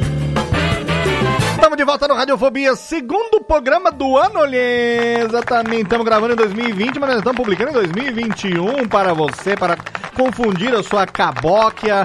Nós estamos aqui falando sobre esta série totalmente fenomenal que faz com que nós, que somos fãs de Star Wars e estávamos viúvas desde Ascensão Skywalker, desde aquele beijo romântico de, de Rey, Kylo Ren, da, da redenção desse filho da puta que matou o pai e vem querer se redimir! Assassino! Assassino! Filho da puta Não, desse pior, cara! que ele matou o pai dele. Podia ter matado o meu, que nem importa tanto quanto o Han Solo? Ele matou o dele. Eu gostava tanto do pai dele. Pode Eu gostava tanto que eu tenho ele aqui congelado em carbonita. O cara matou o pai, vem querer se redimir depois. Nem o próprio Darth Vader matou o próprio pai, porque ele, assim como o menino Jesus, não tinha pai. Ele foi Verdade. concebido na Mais um Imaculada. caso de privilégio órfão aí. Exato. Ele foi concebido da Imaculada Virgem Maria, da sua mãe Shmi Skywalker, que, né, concebeu o Skywalker. menino que foi concebido pelas próprias Midichlorians taradinhas ali. Exatamente. Na E a- ô, Léo, É. ô, Léo, o Mandalorian consertou o midi-chlorian, brother. Consertou o Midichlorian, você viu só? Eles Fez a trouxeram- gente falar, ah, beleza, ok, aceitei o midi-chlorian. Eles trouxeram a contar, porque na verdade o que o Moff Gideon queria era só o sangue do pequeno Grogu, que era alto na contagem Mizzy. Olha aí. É, que inclusive descobrimos como é que foi feito o Snoke, né? É, provavelmente vamos saber aí que das células desse pequenino menino veio, talvez não só o Snoke, como também o. Como o Brunão falou que tudo vai se emendar. Exato, o corpo clone. clonado do imperador, que acaba aparecendo Exatamente. depois, exatamente. Claro que eles devem ter feito aí mil e umas tentativas de por gen- engenharia genética fazer com que esse sangue se multiplicasse, sabe Deus o que aconteceu, mas nós estamos aqui agora apenas conjecturando porque nós estamos excitadíssimos sobre a- o término da segunda temporada de Mandalorian, que nós é tudo Mandalorian nesse dia tão feliz ó que dia tão feliz que tivemos. E aí, eu não vou entrar nesse mérito porque eu não sou especialista e eu também tô cagando para o quão perfeito foi ou não a construção do jovem Mark Hamill em Luke Skywalker. Se foi bonecão, se não foi bonecão, CGI, não importa. Léo, é na moral, na moral mesmo. Na moral. Na moral mesmo. Numa série, fazer um bagulho desse, um deepfake desse, puta Fudido, que pariu, né? cara. Porque no filme eu já fiquei assustado, tá ligado? No Não, filme do ficou- Rogue One, ficou quando no- aparece a Leia, Sim. ficou no mesmo nível. Ficou com a qualidade do Rogue One. Assim. Não, eu, eu- não acho, não, é, não acho que seja perfeito, não é perfeito mesmo. Mas, porra, não incomoda. E, Não porra, tem porque que não ser perfeito. importa, porque não é sobre isso, né? Não é Isso. Star Não é Wars. sobre isso, é. Exatamente. Uma coisa que as pessoas é, vivem confundindo, falando, ah, Star Wars é sobre os efeitos especiais. Não, cara, não. Os- o Star Wars é sobre a história. É história, velho. exatamente. E Exatamente. ali, ali o The Circle is now complete. E tanto, né, Brunão? Tanto que quando é, o pessoal mais acertou em Star Wars pra mim, inclusive nos episódios 7, 8 e 9, foi de abandonar a ideia do George Lucas de meter os bichos tudo em CGI e trazer bonecão, trazer os Muppets de volta. Isso, Exato. exatamente. Inclusive o Yoda que aparece no, no, The Last- no último Jedi, que é, bonecaço, puppet, delicioso. puppet de novo, que é bem É, melhor do que foi o Yoda CGI dos episódios 1, 2 e 3, com certeza. É, o É. episódio 1, o Yoda é um pouco. Ah, não, é um puppet, só, no 2 e é, 3, mas- né? Exato, no episódio 2 e 3 ele No aparece. episódio 1, o Yoda e a, e a fêmea Yoda, ela que eu não lembro o nome, também é, também é o Puppet. Que é muito interessante porque no momento que a Ahsoka diz que a- ela já tinha visto um ser daquele, daquela raça, ela ignorou totalmente a outra Pois mestra é, lá e falou, tá, outra ficou, ficou ali era- no, no Lonely Heart ali, porque ela não E sabia, era né? do Conselho Jedi, né, cara? E o Exato. pior é que isso faz sentido, Léo, sabe por quê? E aí eu vou mostrar o quão nerd idiota de Star Wars eu sou. Por favor. É, É por isso que nós aquela- chamamos, inclusive. A Yaddle, ela só. A Yaddle é o nome da. O cara da sabe Yoda o nome fêmea. dela, Vitor. Olha aí o nível do, do nerd, tá vendo? É, é, Furry, é o novo nível de furry, é entendeu? isso aí. Furby, Furby. Ela- É o Furby. Ela aparece só no episódio 1, no episódio 2 ela já não aparece. Aham. E a gente sabe que a Ahsoka só apareceu depois do episódio 2 por conta do Clone, Wars. né? Sim, é. sim. Então ela, ela não ter conhecido a Yaddle até que faz um certo Ah, mas ela podia saber que tinha outro, que a gente não sabe o nome da raça, né? Você não É. sabe, né, o Bruno? eu acho. Não tem nome errado. O nome da raça, Foi o o É nome do da raça. conselho, né? Afinal de contas, é do conselho, né? Exato. É, o nome da raça. pelo menos um quadro dela, né? Um porta-retrato. Famosa. Exato. É, não, o nome da raça ficou pro George Lucas é, resolver e até hoje ele não resolveu. Podia é. ter pelo vai, menos o um- Filone uma hora dessa evento. Podia ter pelo menos um quadro no. no como é que fala? Lá no. No Jedi hall, Galeria- no hall dos mestres. Jedi, é, aquela coisa. que- Cara, se até, É, se até a é. porra do Bolsonaro vai ter nome na história, essa mestre tinha que ter também. né? Funcionário do mês, né? É, tinha que ter. Até funcionário do mês do McDonald's tem o nome na história, ela tinha que ter também. Mas eu acho. Eu muito- acho que ele era cabide de emprego, Léo. Mas ó, eu acho muito legal, assim, uma coisa do Mandalorian que, que é uma característica que eu acho muito bacana, é o seguinte, é, terem trazido, feito dele, do Mando, um personagem que, vamos dizer ali que ele tá na faixa dos seus, sei lá, entre 35 e 40 anos de idade, mais ou menos. É, mais ou menos ali, 40 e poucos. quarentinha. Quarentinha, quarentinha de por baixo. Por. Mas, é, talvez, ah, como é que eu vou dizer assim, muito, muito pouco informado, talvez, com relação a algumas coisas da cultura geral ali, porque tipo assim, se o cara tem 40 anos, quando a Estrela da Morte, é, segunda Estrela da Morte foi destruída no Retorno de Jedi, ele tinha 34. Se você vai fazendo a história reversa aí da vida dele, até de, de quando ele foi adotado lá pelos. Como é que chama lá, Brunão? Esqueci agora o nome de novo da. Do... Menino, os meninos. Que ele é Não. um enjeitado, né? Não, não, o nome que ele foi adotado pelo, pelo Watch lá, o Demon, Mandalor- Death, Dark Death Watch, isso aí. Death Dark Watch, Watch, é, Death, Death Death Watch, é isso. dos Mandalorianos e tal. A gente consegue fazer um retrocesso de que naquele momento da história, do final do episódio 16, ele tem a mesma idade, ou muito próxima, do Luke. É.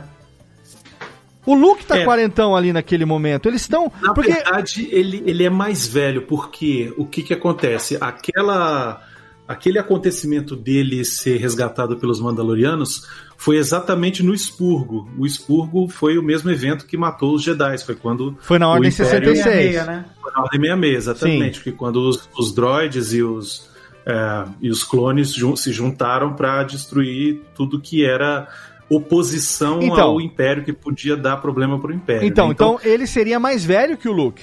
ele é um pouco mais velho que o Luke. Então, aí é que tá. Aí, isso, que é, isso que é o ponto que eu quero levantar aqui. Ele não deveria ser um pouco melhor informado do que aconteceu na galáxia ao longo desse período que ele cresceu? Tipo, o, o Lu- porque assim, uma coisa que eu fiquei admirado é quando o Luke chega e ninguém fala: caralho, é a porra do Luke Skywalker, mano! Porra! O Moff Gideon, o, o. Moff Gideon se Agora- cagou, o Moff Gideon se cagou. Quando ele viu que era um Jedi no monitorzinho, que o Jedi tava ali, Ah, voom, é. Ele, Ali você- saiu, saiu só o suco. cara, você vê a, ca- a cara do Gus Fring ali, é só Polhos Hermanos saindo do rabicó dele ali. Você tá ali só, ele tá olhando Só molho ali, picante. ele tá falando assim, caralho, que saudade do, do, do Breaking Bad no momento desse. Ele tá ali só, né, tá que nem o Pedro no episódio nosso de Natal, que tá... e de- e como é que fala? De- derrapando no barro. Mas, mas ele tava cagado, velho, quando ele viu que era um Jedi de verdade. Mas nem a hora que ele chega e fala assim, você é um Jedi? Ninguém fala, caralho, é o Luke Skywalker. Tipo, o Boba Fett fala assim, nossa, o ácido do sangue do, do, do ácido do estômago do Sarlacc me fez perder toda a memória, ou não sei de nada. É, o Boba Fett certamente sabia, porque, porra, não tem como não saber. Entende? Mas A o própria- Boba Fett não tá lá. Eles não botam a o perso... Boba É, ele não tá lá, tem razão, é, é. ele foi embora. A personagem tá da. lá. A personagem da, da- Assim, tudo bem. O Moff Gideon certamente teria a informação de que aquele ali O é o Luke. Gideon, Que é o o Luke Moff Gideon ficou Skywalker. calado pra não sobrar pra ele, né? Começa por aí. É, na hora que chega o X-Wing, o Moff Gideon já treme na base. É. Já Mas o que, que eu acho, Léo? Isso não, não fica explicado, eu acredito que talvez não. Não, eu tô levantando pontos aqui, coisas que eu pensei Isso. no episódio. Mas o que, eu, o que eu fiquei imaginando, que eu fico imaginando é que, bom, o, o nosso querido Jinjarin, né, o Mando, Aham. ele talvez não tenha esse conhecimento porque ele foi criado dentro daquela doutrina específica lá dos Mandalor, que inclusive é, os Mandalor são uns inimigos históricos do Jedi, né? Então ele saberia que é um Jedi e tal, mas não saberia talvez quem é. Ele não tipo não se ligava nessas coisas né? Ele, a gente quando encontra ele no, no- na primeira temporada do Mandalorian, ele tá é, emendando um bounty no outro, Sim, sabe? sim, Porque sim. o negócio dele é, é- é- é resolver os, os bounties ali para poder montar recompensa e, e- e recompensa atrás da outra. isso, para poder montar a armadura de Beskar dele, que o negócio dele é aquilo ali. Então, talvez seja aqueles caras que não estão ligados nessa história de que, ah, dane-se quem, que- quem ferrou com a galáxia ou não, meu negócio é, é arrumar dinheiro aqui. Então, é... e outra, né? A galáxia, acho que é um negócio meio grande. Assim. É, isso ia falar. Desculpa a minha, tá aí. Tá em Tem gente que se aliena do que acontece no Brasil, não quer saber. É, né? não, é. Acredita em fake news, né? Então, Se, se a gente com o Twitter já não sabe de nada, imagina esses caras desconectados. Mas, mas o Brunão falou uma coisa pra mim que é, é muito verdade. Assim, a questão da galáxia ser muito grande, até no próprio universo Star Wars, a gente direto se depara com gente que dá uma questionada, né? Em, Pô, mas esse negócio de Jedi, será que existe mesmo? Será que não existe, etc? Porque Sim. eu acho que é como aquele negócio de lenda, né? Você vai contando e de repente alguém te fala, tipo, pô, tem uns malucos aí que ergue carro com a mão, assim, ó. Você, É. é, aí você fala, ah, para com essa porra. Não, aí, mas tem tipo, razão, É, tem que nem o razão. Han Solo fala no É, isso que eu ia 7, falar. Né? Tudo verdade, é tudo verdade. Tudo Não, tudo- então, toda mas como, mas como o Han fala no próprio episódio 4, no momento que o Que questiona, né? que o É, no Obi-Wan tá é. treinando o Luke lá com a bolinha e Ah, o capacete lá na Millennium Falcon e tal, ele fala, né, eu já vi muita coisa nessa galáxia e nada me faz acreditar que o poder da mente possa controlar qualquer coisa. E aí depois, como você fala, no episódio 7, o- o- os episódios 7 lá na frente, ele vem falar que é tudo verdade, mas assim, do momento em que os Jedi eram, é, digamos, Dominantes. dominantes, que é até a pré-ordem 66 ali no finalzinho, né? No momento que a ordem 66 acontece, que a maioria de quem estava vivo ali morre.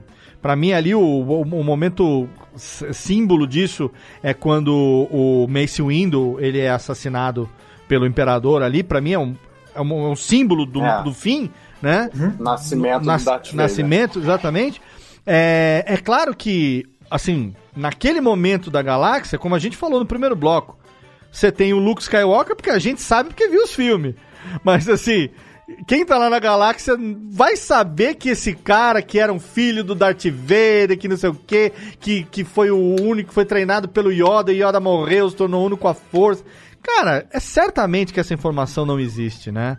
É, E assim, deve existir uma lenda rodando ali de que é, daqueles caras, ou sei lá, uma lenda em relação ao Luke, é, do cara que atirou num buraco do tamanho de um buraco de rato que destruiu o reator da primeira É. Estrela da Morte. Deve ter uma lenda dos caras que é, destruíram a segunda Estrela da Morte. Aí nem foram eles, foi o Lando na Millennium, que destru... na, na Millennium Falcon, que destruiu o reator, mas porque os caras desabilitaram o escudo em Endor. Então já é.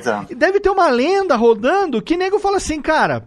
É muita balela pra que- ser é verdade. É isso, né, Léo? Acho que as guerras elas são muito maiores do que o que a gente vê na tela só do Luke ali Sim. batendo espadinha com o pai dele. Tipo, Exato. É um detalhe desse A tamanho, gente tá vendo isso. de- é. Mas você imagina Cara, que nem o cara. o- Imagina, o, imagina na última, no último episódio aquele Imperial que pega o médico de refém e ele fala assim: Eu tava na Estrela da Morte.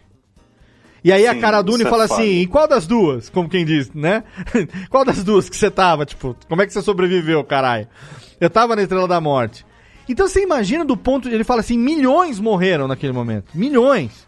Então você imagina do ponto de vista de um soldado, de um mecânico, de um técnico da Estrela da Morte, ou de um cara que tivesse, sei lá, é, em Alderan, no momento que, a- que, que- que o teste da primeira Estrela da Morte é feito ali, né, pelo Moff Tarkin, só pra provar pra Leia que eles é que tinham o pau maior. Você imagina do ponto de vista de um ser daquele, o que tá acontecendo na galáxia? Os caras tão, tão nem É. sabendo o que que tá rolando, né? E eu até ia perguntar, Léo, pro Brunão, se ele, já que ele é o cara do- dos Wikipedia aí também, porque eu acho que o Mando deve regular de idade com o Han ou não, ele é mais velho também. Eu acho que o Han é um pouco mais né, velho, Deve né? ser. Mais ou menos. Deve né? ter- É meio pau a pau, né? Porque o, aí, pra mim, fica meio que a explicação aí, né, Léo? Porque se o Han também não, não acreditava muito, é normal que o Mando não acredite muito também, porque é meio, mais ou menos a mesma idade ali. É, eu acho que sim. acredito que seja próxima à idade, realmente. Eu acho que sim, eu acho que esteja. Talvez ali o mando esteja num- numa idade intermediária entre o Han e o Luke, né? Ele deve estar ali Isso. no, no, no- no meio daquele. Mas isso que vocês falam faz todo sentido, né? É, porque realmente ele pode ter sido criado naquela. é, dentro daquela. Naquela redoma, né? Daquela redoma. Fechado ali, sempre seguindo doutrina e ó, o que importa é o Vai capacete. sendo religioso, fanático, né? O culto Isso, o que dele. importa é o capacete, meu irmão. Você não pode tirar esse capacete pra nada, nem pra assistir televisão galáctica aí pra saber quem é Luke Skywalker. E, e ele tem uma, uma bússola moral bem questionável, inclusive, mano. A gente sabe que ele é um caçador de recompensa e, assim, ele é o cara. Aliás, ele- eu, eu gosto do- da história do Mando, que ela me lembra muito a história do Witcher, inclusive, não da série explicitamente, mas o próprio lance dele ter uma criança pra cuidar e dele ser esse cara que é o caçador de recompensa, que tá sempre atrás do próximo e quem pagar mais leva, no fundo. Ele é assim, o Mando, né? Até que chega uma missão que ele fala: opa, essa missão aqui meio que, é mexeu com a minha exatamente- moral. Que é exatamente o lobo solitário, né? Ele fica, É. ele trabalha porque oferece mais arroz pra ele também. É, pra mim, o que eu acho mais incrível do Mandaloriano é ele voltar pras raízes do Star Wars. E eu acho que é por isso que a gente fica tão fascinado pelo Mandaloriano. Porque é, quando o George Lucas bolou Star Wars, era o quê? Era a mitologia em cima de referências de samurai, de faroeste e de, de Buck Rogers, né, de Flash Gordon. E, e aí, quando a gente vê isso ser resgatado agora no Mandalorian, porque Mandalorian é isso, tem episódio que é um filme de faroeste, cara. Pô, o primeiro episódio da segunda temporada, ele vai se reunir com os índios, cara, que são o povo da areia, sabe? E, e ele senta pra conversar e tudo, e faz É, da sinal. hora ele É muito deles, legal, né? é muito, Muito legal bom. esse resgate que ele Muito faz. maneiro, cara. Também, cara, essa humanizada que ele dá no Sand People. Sim, pois é. Então, e aí, pô, no episódio que tem a Soca, ele é um episódio todo ali do do Yojimbo, né? Do, do, do, do negócio do, do Kurosawa e Sim, tal. sim, Viu? É, pois é. Então, é isso que eu acho mais maneiro, assim, de, de, de Mandaloriano, que ele pega as referências que alimentaram George Lucas lá em 1977 Sim, exato. e ele ressuscita essa parada do, do jeito certo, né? É, por isso que eu acho que esses dois, cara, assim. é, o, grande, a grande, o grande achado da Disney. É, lógico que o Dave Filoni já tá nessa história há muito mais tempo, né? Tanto que ele tá aí desde Clone Wars, que foi desenvolvido ali em paralelo, com um pouco depois do episódio 2, então o cara já tá aí há, sei lá, 20, 20 anos é, como roteirista. é, mas assim, o fato de terem trazido o John Favreau para dentro é, dessa, dessa produção é, e a hon- eles estarem honrando, né? Não, não digo só a, a memória, não é questão de memória, tá, tá- estarem honrando a história desses personagens e trazendo esses personagens que merecem, como o próprio Boba Fett. Eu também, assim, tá certo que no- no- no- nos dois, nos três primeiros filmes o cara é retratado também como um caçador de recompensa meio merda, sabe? Tá, tá, um monte matou, acabou. É, a verdade é que a gente não vê quase nada Não dele, vê, né? não vê vê quase isso. nada. E, eu mas tenho assim, uma teoria, eu tenho a teoria, Léo, que o Boba Fett ele só não fez mais no Retorno do Jedi porque ele estava absolutamente bêbado por conta É, eu daquela concordo. festinha. O Jabanal. festinha do Jabanal, Jabanal. Jabanal. Jabanal. Não, ele tava Então- zoado no Jabanal, certeza. Ele tava zoadaço naquele negócio. Então, é por isso que ele não fez nada, sacou? É por isso que ele caiu. na igual- Leia, né, cara? Isso, ele tá, caiu igual um trouxa lá no Não, eu acho que ele tava ali no Jabanal total. E, e, e assim, olha só, né? No, na cena pós-crédito, ele ter tido a presença de espírito de voltar pra Tatooine e falar quem vai sentar, né? quem manda nessa porra aqui sou eu, no melhor estilo Capitão Nascimento. Quem manda nessa porra. Porque, meu, vou falar pra você. A família Jabba, quem, quem acompanhou o Clone Wars e tudo, a gente sabe que a família Jabba foi pro saco há muito tempo ali, já veio vendo a construção. Desde o primeiro episódio. Cara, o primeiro. O, cadê Técnica ao revés? O primeiro episódio do Clone Wars. Primeiro. Um. Season 1, episódio 1. É o quê? É o povo indo atrás pra resgatar o Jabinha. O filhinho do Jabba que tinha sido sequestrado. O Jeba. O mini Jeba, exato! Um, é uma lesminha que cabia na mochila. O, cara, o Season 1, episódio 1 do Clone Wars é o quê? Os Jedi indo resgatar o Baby Jabba porque ele tinha sido sequestrado pelos separatistas. Coisa do Conde do Cu. Conde do Cu. Eita. Que virou do campo pra nós aqui, mas é o Conde do Cu. E resgatou, é, é, sequestrou o Baby Jabba. E aí a gente vê toda a construção, o que, que foi que aconteceu, né? A família Jabba, tem o primo do Jabba, que é um cara mó loucaço, com as roupas É o Clóvis muito... Bornai, É o Clóvis Bornai dos Bornai Jabbas. dos Huts, é o Clóvis Bornai dos Huts, muito legal. E aí você vê a construção. Aí o Jabba morre como? A Leia enforca ele com a correntinha. Maravilhoso. E não tem nenhum descendente pra assumir. Quem que assume?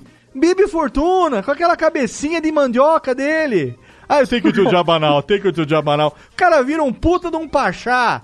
É claro que tinha que chegar lá depois o Boba Fett pra falar quem manda nessa porra aqui sou eu. E olha como os caras foram fodas. Eles fizeram o evento dos, dos financiadores lá da Disney e não anunciaram a série do Boba porque não tinha ido ao ar o último Era episódio. spoiler, é. Foda. Seria Foda. spoiler, e eles Isso não maneiro, falaram dessa Isso eu achei merda. muito, muito respeitoso. Eles conseguiram fechar de uma forma que ninguém soubesse o que, que ia acontecer. Que hoje em dia é muito difícil. E ainda mais com esse Isso- trunfo, quer dizer, eles podiam ter usado isso de outras Podiam formas. ter né? usado, cara, os, os- a- os patrocinadores iam jogar dinheiro na tela e do Zoom e não ia ter dinheiro de volta, Nick. E aí os caras seguraram. É A participação do, do Mark Hamill, cara, foi gravada um ano atrás. Os caras conseguiram manter esse troço em segredo um ano, cara. Isso é muito É, isso- bizarro. isso é mostra, eu acho. Pois é. Isso mostra um pouco, eu acho, assim, Sim. na minha opinião, posso estar errado, eu acho que isso mostra um pouco de quanto é, ganhou poder. Desculpa, de quanto ganhou poder o, o John Favreau E o Dave Filoni. e o Nossa, Dave é Filoni ali dentro, sabe? Eu acho que isso mostra bastante, porque é, chegou o resultado do, do Ascensão Skywalker de críticas e chegou o, o resultado do Mandalorian de críticas. Ele esfregou aquilo ali na cara da, da dona Caterina lá. Certeza. E a mulher falou: é, é, não tenho, não tenho o que fazer. Mas, você. ô, Brunão, você sabe que isso, eu, inclusive, acho que na hora de bater, nós tínhamos que bater, mas é, eu, eu tava com um ódio gostoso de Kathleen Kennedy mesmo, assim, tava, com- tava fazendo meus trabalhos pra que tudo desse errado na vida dela, gorando cada passo.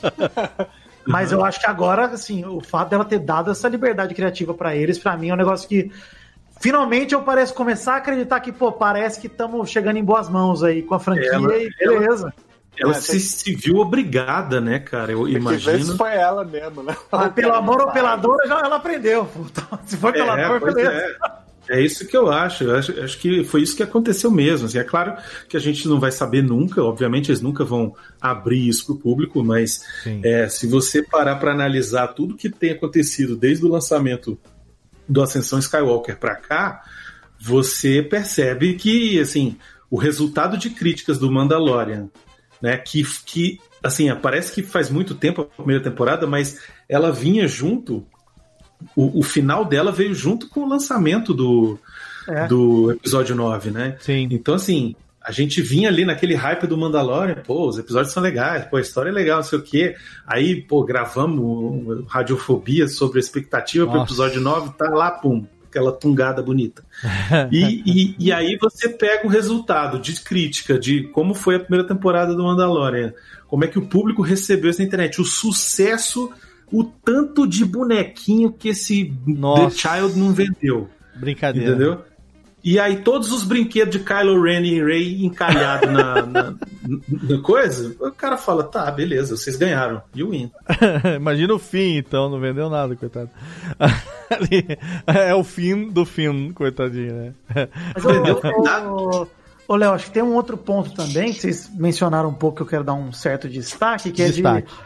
Eu acho que eles estão tendo tanto carinho com o Mandalorian e agora, pelo que vocês falam com Rebels e Clone Wars também, Sim. e eu acredito que Mandalorian, pelo menos comigo, vão ter outros também que vão assistir as animações por conta do Mandalorian. Eu acho, cara, eu acho digno, acho justo.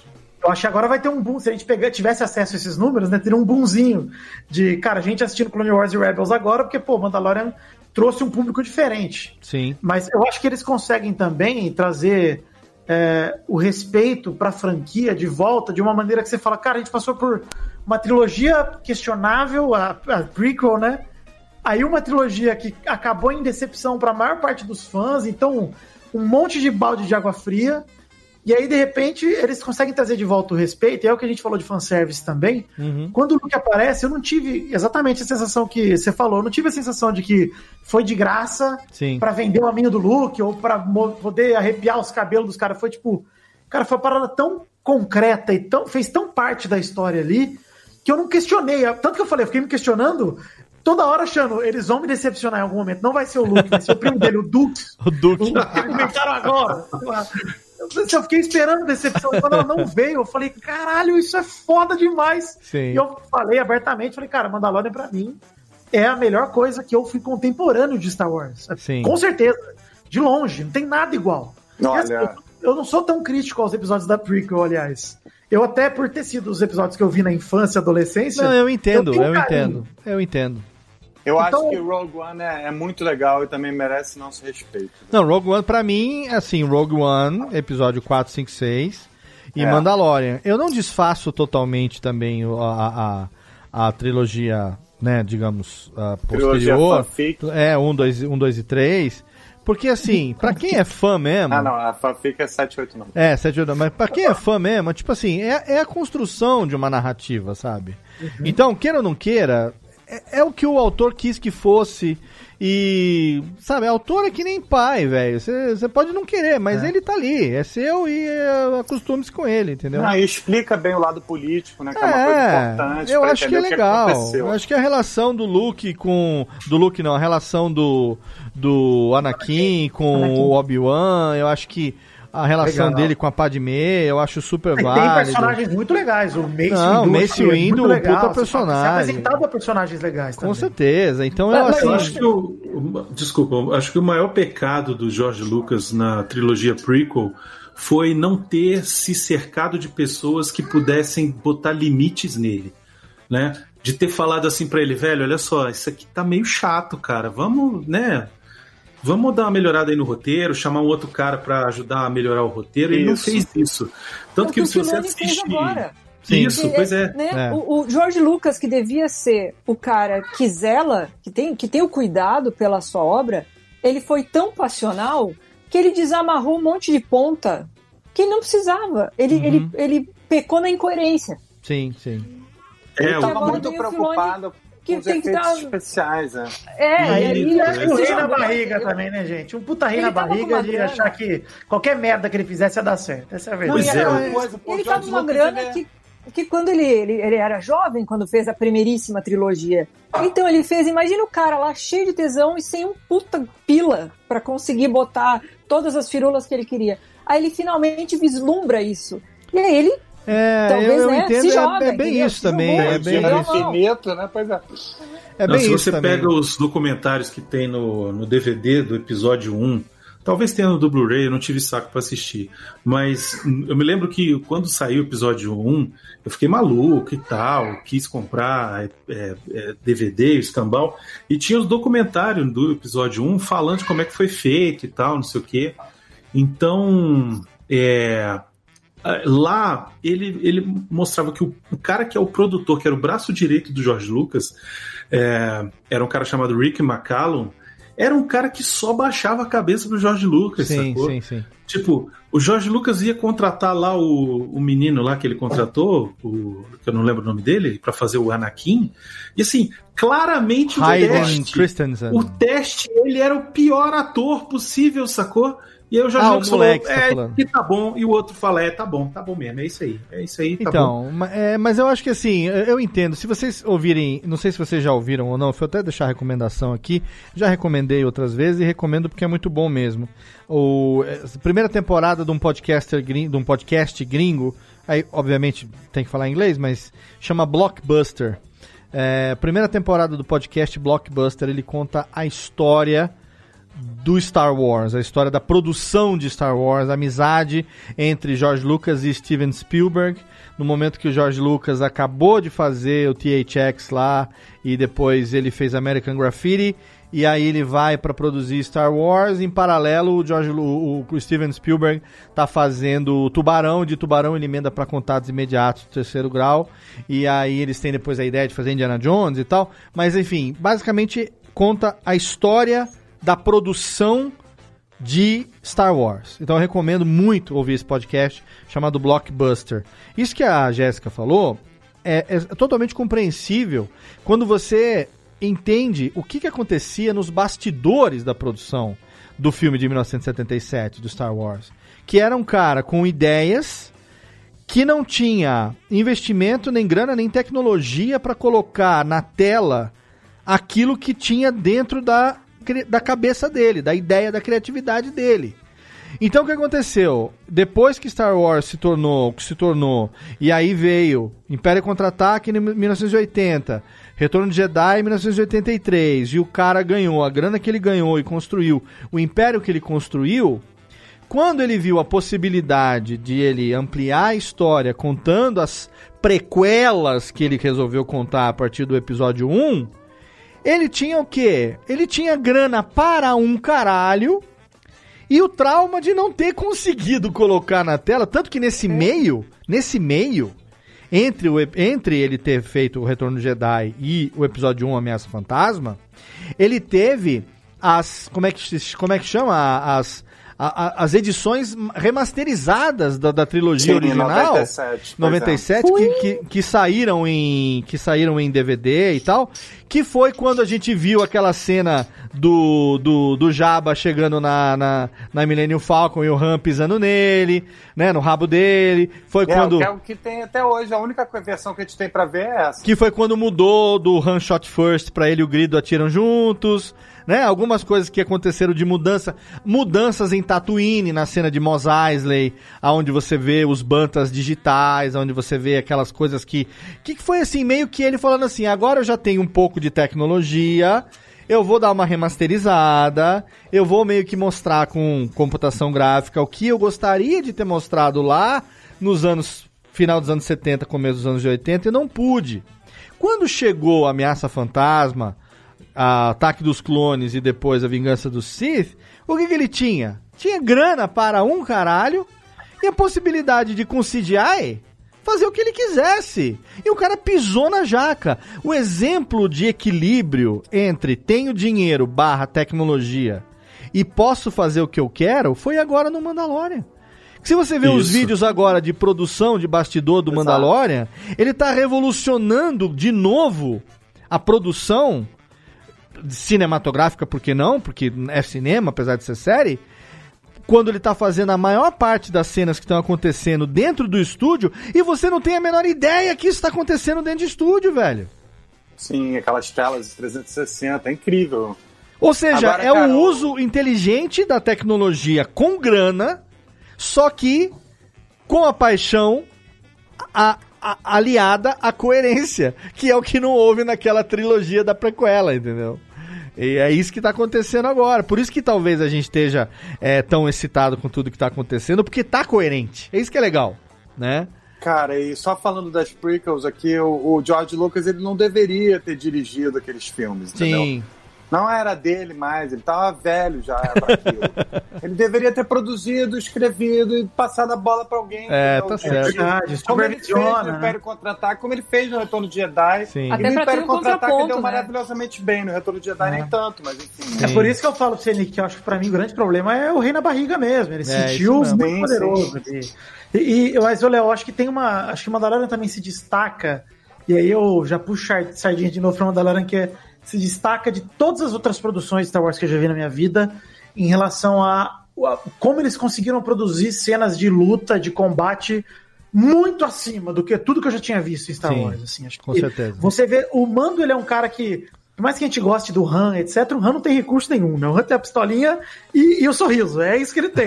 É. O Mando, cara, ele tem ali o braço dele, aquele bracinho de homem de ferro dele que solta os missilzinhos, que solta a cordinha e solta fogo, e o negócio dele, ele tá preso, ele soltando fogo no, no Shock Trooper, e o Shock Trooper ficando só vermelho e mais puto, e você fala, cara... E, e se ele, a cena de combate passa a atenção. Sim. E o que, que é a cena da Soca contra a mina com a lança de Beskar, cara? Não. Esqueci o nome dela. É sensacional o combate das duas, é animal. Ó, Até que e- você vê ela e- desarmando, né? E é vale, animal. e vale aqui uma, bons, né? vale aqui As uma citação. atores boas. Vale aqui uma citação que aquela atriz que, é a persona, que, que faz a personagem da, da delegada lá, da, da, da, da vila. Delegada não. Gina da- Caramo? Não é Gina, Carano, não. Não, não, não. Gina Ah, Carano é a- Gina Carano é a cara Dune. Isso, a personagem que faz aquela que a, que a Soca Vilã do briga. episódio da Soca. Vilã do episódio da Soca. Ah, Ela é filha do Dan Inosanto. Ela é filha do Dan Inosanto, que foi o primeiro discípulo de Bruce Lee. O cara que era o, o discípulo, tipo, era o o Bruce Lee era o mestre Yoda e o Dan Inosanto era o Luke Skywalker. A filha do Dan Inosanto. Quando eu vi nos créditos, eu tive que jogar no IMDB pra saber. Falei, não acredito que trouxeram essa menina. Ela é, ela, ela é a filhada do Bruce Lee. O Bruce Lee é padrinho dela, é, é o Godfather dela, o padrinho dela, né? E trouxeram ela pra dentro dessa série. Eu achei, como velho fã de, de, de, de arte marcial e tudo mais, ter a referência do nome Inosanto nos créditos ali, ó, me deu uma arrepiada bonita também, viu? Agora, É, pra mim, assim, essa questão de coreografia de luta é, um- é uma evolução, assim, que até joga contra, né? Porque eu não espero menos agora. Então, Não, todas e- essas e- virão aí, eu quero isso, cara. E eu quero assim, essas tretas aí. E uma outra coisa que eu quero, não quero deixar de falar aqui, antes da gente terminar o programa, é o que é a habilidade de casting desse, desse, desse, dessa Nossa, série. De você colocar os atores e as atrizes certas nos cara. personagens certos. Cara, Rosário Dawson. Eu tento pensar em perfeita, né? quem é que poderia ser a Soca naquela idade nu- numa série e não me vem ninguém mais na cabeça que não seja Rosário Dawson, cara. É. Que foda foi a a Ahsoka lá, lá- é, é, Não, maravilhosa, inacreditável. E inacreditável Como- em todos os sentidos, né? sim, live action, né? que eu achei incrível, achei fantástico, fiquei maravilhoso, assim, maravilhado, foi eles terem pego a Kate Sackhoff, que fazia a A voz, voz da Bocatan é. pra ser a Bocatã, A própria atriz. Perfeito. E né, ela é, que ela e ela é a cara da personagem também. Que foda, E ela né? é Starbucks de Battlestar Galactica. Ela é Starbucks, exatamente. Pois é. E ela era voice, voice actor da, da Bocatan e encaixou perfeitamente como. Cara, eu, eu, eu- isso de tirar o chapéu. o- assim, o casting. É, Mas desse- você vê, Léo, essas horas que a gente falou que o Dave Filoni é o maior fã que tem. Cara, se o cara fosse menos caprichoso e menos fã, ele teria aberto mão dessas coisas, entendeu? Teria, Então, teria sim. O cara não abriu mão de nada, cara. Parece que ele não cedeu nada. Ele falou, cara, eu vou fazer do meu jeito, vou fazer tudo dos conformes. Eu vou... Cara, isso aí é realmente. Porque, na boa, assim, por mais que a gente fale e tal, isso é legal de ter. Mas se fosse outra atriz, a gente não ia estar reclamando aqui, entendeu? Só não ia, ia deixar de ser tão legal. Não, você ser quer- ruim por isso, né? Você quer ter um exemplo? Você quer ter um exemplo máximo? É você trazer o próprio ator que fez todos os clones. Esqueci É. o nome dele agora, o pai do Aquaman. Uhum. Pra que ele fosse o Boba Fett na idade certa que ele tá hoje. Desse, naquele momento da história, velho. Entende? Porque ele envelheceu, ele, ele era o, foi o clone que envelheceu. Então, tipo, se o, o, o, o comandante, o comandante Rex, todos aqueles outros que a gente viu ilustrados, né, no, no, no Clone Wars, tivessem hoje. é, Não é, tem mais nenhum vivo. eles acho, estariam né? na mesma idade desse cara, isso é muito foda, velho. É eu muito acho que não tem mais nenhum vivo, porque ele foi o único alterado, né? O clone pra envelhecer. Mas isso não é foda, eles terem conseguido trazer. Eu, eu acho muito foda isso. Eu tô, eu tô, por exemplo, eu tô passando. Eu vou, eu vou dar um alt tab aqui foda agora. Mas eu vou falar, por exemplo, de um êxtase que eu tô vivendo também, de um nerdgasm adolescente que, que eu tô passando agora, que é Cobra Kai. Cara, Maravilhoso. que é assim, cara. Que sorte tá voltando que é. esse mês, inclusive. Tá hein, voltando esse mês, inclusive. Inclusive, no dia da gravação desse programa, foi ao ar a, o episódio é, daquele canal no YouTube com o Josh, Josh Gag lá, o, o. Como é que chama lá? O. É, Reunited Apart. Com, Aham. com o elenco do Cobra Kai e do Karate Kid. Então fica o Ah. link no post pra você assistir, que é o que eu vou assistir quando acabar a gravação desse programa, que eu tô excitadíssimo. E assim, o que eu acho foda é o seguinte: Como é- Ô, Léo, só, só te interrompendo, só um negocinho. Eu acho que mais louco ainda, é, esse episódio aqui vai ao ar em janeiro, né? Dia 18 de janeiro, sim. Eu acho que é o dia que estreia Cobra Kai Puta, no, no Netflix. que seja. Cara, mas Eu quase certeza. O que eu quero dizer é o seguinte: como eu sou feliz e grato por estar vivo aos 46 barra quase 47 anos nesse momento, de ver produções como essa do Mandalorian que a gente tá falando agora, ou mesmo do Cobra Kai, que tá trazendo os personagens de um filme que eu vi quando eu tinha a idade né, 15 anos na época que, lan- que lançou, lá em 1985, tinha 11 anos, é, e agora trazer de volta com os mesmos atores, e os atores ainda estarem vivos para poder interpretar os mesmos personagens, que foi a alegria, por exemplo, da gente ter podido ver por mais que tenha dado a merda que deu e tenha terminado do jeito que terminou, mas a gente ter podido ver o, o, o Han velho interpretado pelo Harrison Ford, É. a Leia, né, velha, velha interpretada pela Carrie Fisher, ter, podi ter podido ver o Lando interpretado. Nossa, é. Cara, como foi, como que alegria ter podido viver isso. E assim, como a gente se sente homenageado, isso eu não acho que seja fanservice, isso eu acho que é respeito de Isso aí. você saber que o ator tá ali, o ator tá vivo e ele pode interpretar um personagem de novo. É que foi que nem quando eu vi Creed 2. Creed 1 eu já choro pra Nossa, caralho. é verdade, Cara, Creed é. 2, você trazer, Drago, né? você trazer de volta. Isso porque o David Lu- o, o, o Dolph Lundgren já tinha interpretado o personagem nos três filmes do Mercenários.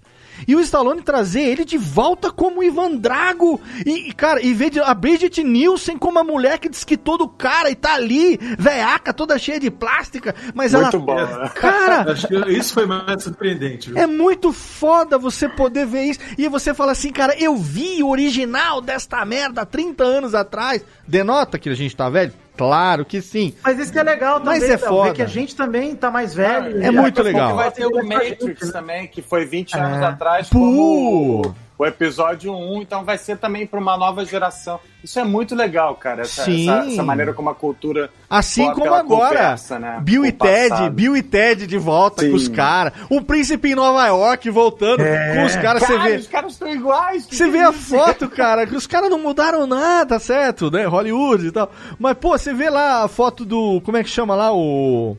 O, o cara que interpreta ju- junto com. com Arsenio Hall. Arsenio Hall? Cara, o Arsenio Hall não mudou nada em, em Arsenio 30 Hall é anos, cara. É muito foda. E o que tá acontecendo no Mandalorian? Assim, eu, eu me senti é, acarinhado como fã, me senti respeitado, sabe? E, e foi um presente, cara. Foi um presente que a gente ganhou. Eu acho que pra uma geração que talvez, como o Vitor falou, é, para mim é muito importante, por exemplo, o Vitor tá nesse programa aqui, é, com a alegria que ele tá de ter visto o Mandalorian e de ter sentido o que ele sentiu, porque a gente é de, digamos assim, uma geração de diferença. E ele ter falado que, sabe, pra ele os filmes da infância dele não foram o episódio 4, 5, 6, foram 1, 2 e 3. E de repente agora, no Mandalorian, ele ter visto e falado assim, cara, é a melhor produção de Star Wars que eu tenho experiência de ter visto. E a gente compartilhar desse sentimento, eu acho que esse mérito a gente tem que dar, que é assim, tá trazendo é, é, é, esse conteúdo de qualidade, respeitando as gerações e respeitando a história do legado que é o, o legado de Star Wars, sabe? E, e- e trazendo um personagem novo que não tinha background e poderia ter feito, sei lá, o Mandalorian baseado no Boba Fett, mas não. Fez um, trouxe um personagem novo, um personagem diferente e através dele tá fazendo conexões e ligações e como é que chama, Bruno? Esses elos, né? Esses é, Esses ecos. esses É. ecos, esses ecos. E o, o Nick falou uma coisa, Léo, que é um- uma coisa que me pega muito com o Mandalorian, que ele falou do Catupiry, que nunca viu nada de Star Wars, nunca se interessou, começou por Mandalorian e vai pra trás, né? Eu acho que é legal. como eu vou fazer com Rebels e Clone Wars, mas eu acho que Sim. Mandalorian pra mim ele é, ele é uma obra tão, tão foda mesmo, que assim, se você quiser, é como se fosse uma piscina, né? Se você quiser mergulhar de cabeça e ver tudo, você vai ter uma experiência que você vai sair encharcado e falando, cara, é isso. Mas se você quiser também só molhar o pezinho e ficar em Mandalorian, vai ser uma delícia absurda, vai ser animal. Porque é uma série que ela é autossuficiente, apesar de tudo, apesar de ter muita ligação, a história do mando em si, se você quiser curtir só ela, ela é sensacional, sem tirar Sensacional. Sim. Ô, Vitor, mas, mas eu- isso eu, eu- acho que é o, é o grande trunfo, assim, de você pegar uma coisa que pode se dar o luxo de trabalhar só ela, sem ter que ficar fazendo meio que a Marvel vai chegar nesse ponto também. Como visto em no filme tal, como visto É. quando você vai ler a historinha, quadrinho É. que tinha lá os asteriscos, como visto em Spider-Man, não sei o que, como visto, chega uma hora que você tem que dizer, calma, peraí, se a gente quer angariar um público novo, vamos pegar um negócio, um fresh start, assim, e quem quiser correr atrás, corre atrás. Quem não quiser, curte, e aí acontece esses, essas- esses encontros de gerações aí que o Léo tava falando. Não, e, e isso é muito legal, Jé. não tem como retroagir, né? O, o, o, o Vidani não. Né, se ele não quiser correr atrás, enfim, ele não tem como ter o mesmo sentimento que o Léo tem sobre as mesmas coisas, né? Sim. Porque é outra geração. Aí tem que vir um elemento novo para ser esse, esse denominador comum para as duas gerações se Você encontrarem. sa- né? você sabe como Acho que, eu tô tendo. Sabe como que eu tô tendo essa sensação agora? Com qual produto que eu tô tendo essa sensação agora? Com Game of Thrones. E eu vou te explicar. Eu assisti as oito temporadas de Game of Thrones. Me decepcionei tanto, tanto quanto, quanto todo mundo com o final, ok. Mas eu amo a, a- a- o universo de Game of Thrones. E a gente sabe que 2022 vai ter House of the Dragon, já foi oficialmente divulgado pela HBO, que é o spin-off de Game of Thrones contando a história da linhagem da família Targaryen. E tem um livro do George R. R. Martin que se chama Fire and Blood, Fogo e Sangue, que conta isso. E aí, obviamente que como fã, eu comprei o livro e tô lendo agora.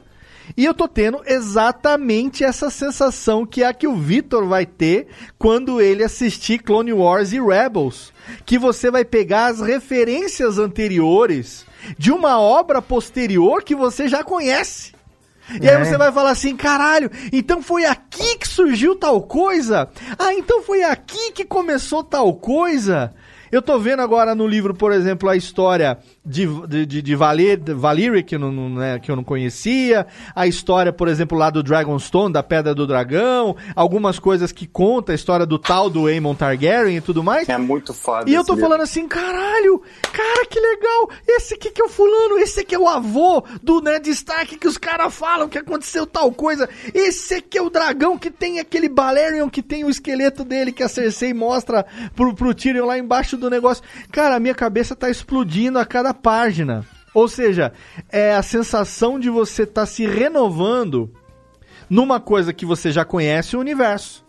Mas de repente você, conhe- você começa a ter contato com é, detalhes, origens e. Cara, isso é muito legal. Por isso que eu digo pra você, Vitão, assiste que você não, não vai estragar em nada a experiência. Ah, o fato de você já saber, sei lá, o que, que é a vida desses personagens 10, 15 anos depois. Não estraga em nada você saber as origens e, e os relacionamentos entre eles. Porque, eu vou falar pra você, uma das, da- das coisas mais gratificantes é de tá percebendo que em Mandalorian isso tá muito bem amarrado, cara. Tá muito bem amarrado. No máximo vai me estragar uma cena que a Bocatan tiver em perigo, porque eu sei que ela não vai morrer. É, o não, é, é, tudo bem. Ah, você Tá sabe, você já sabe que a irmã dela vai morrer de algum jeito. Então, Só pra eu falar um negocinho aqui rápido. Não, manda é. Do que que me pegou o Mandalorian? Eu acho que é uma experiência que talvez eu tenha, que vocês não tenham tido. É ter jogado o RPG de Star Wars. Ah, isso eu não sei mesmo. Pois é, porque, cara, aquelas missõezinhas do mando de tipo, vai até não sei o que e encontra um personagem X e o personagem X te pede uma ajuda pra você fazer não sei o que, e aí você acaba pegando um restinho de história que conecta no universo inteiro. É, é, quando a gente joga o RPG de, do Star Wars, principalmente esse, esse mais recente, que é o que a gente jogou, o Edge of Empire, o, o nosso mestre ele, ele gosta de fazer essas coisas. Nosso mestre é o Baconzitos, que grava comigo o Grande bacon, grande. E aí, cara, ele, ele sempre tenta colocar a gente dentro de um período histórico para fazer uma missãozinha que vai acabar ligando a gente com alguma coisa que aconteceu nos filmes clássicos. Então, por exemplo, teve uma vez, ah, vou contar rápido aqui, que a gente tinha que deixar um carregamento ah, de, sei lá, produtos para os rebeldes não sei aonde. E aí, quando eu estava estudando lá o mapa estelar, eu descobri que aquele lugar era perto de Hoth. E aí eu fiquei, caralho, Baconzitos, caralho, que- sacou? Tipo, eu já, já fiquei ali emocionado porque eu sabia o que estava acontecendo. Tipo, eu estava sendo parte realmente Da história, do- né? da história, né? Então, é, é isso que o Mandalorian faz assim com, com a gente, né? A gente que conhece toda a história do Star Wars, eles vão colocando essas pequenininhas coisas dentro de uma história que é do Mandalorian, que é do do Din Djarin, mas que acabam se, é, é, que acaba se relacionando com o resto da história toda do universo Khan, e que e aí acaba sendo uma experiência sensacional. E não Com tem nada certeza. gratuito, né? Que você vê que Não. ele pega personagens da primeira temporada que você acha que era tipo um cameo e, pô, ele volta na, na segunda Sim. temporada para uma, uma participação muito importante. Então, Relevante, né, pra Exato. história. E tem essa, essa coisa que você falou de RPG, tem tudo a ver também com o, o retorno de Jedi, né? Aquele próprio, aquela ida da- no Palácio do Jabba, aquilo é um RPGzinho. Aquilo é um RPGzinho, É uma né? missãozinha. Pois é. Pois é, então isso tem tudo a ver com Star Wars também. Muito foda, cara. O Mandalorian é de tirar Cara, o chapéu. Então, olha só, se você aí ainda. Eu acho que o difícil. o que, que foi, Vitor?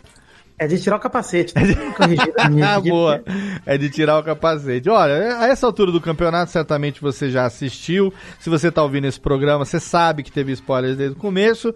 Então fica aqui o nosso desejo de que todo, assim, não podemos só deixar de pontuar antes de terminar é, a alegria que a gente sentiu, eu pelo menos senti, quando teve aquele anúncio de mais de 10 produtos diferentes de Star Wars ao longo dos próximos anos, né, na, pela Disney Plus.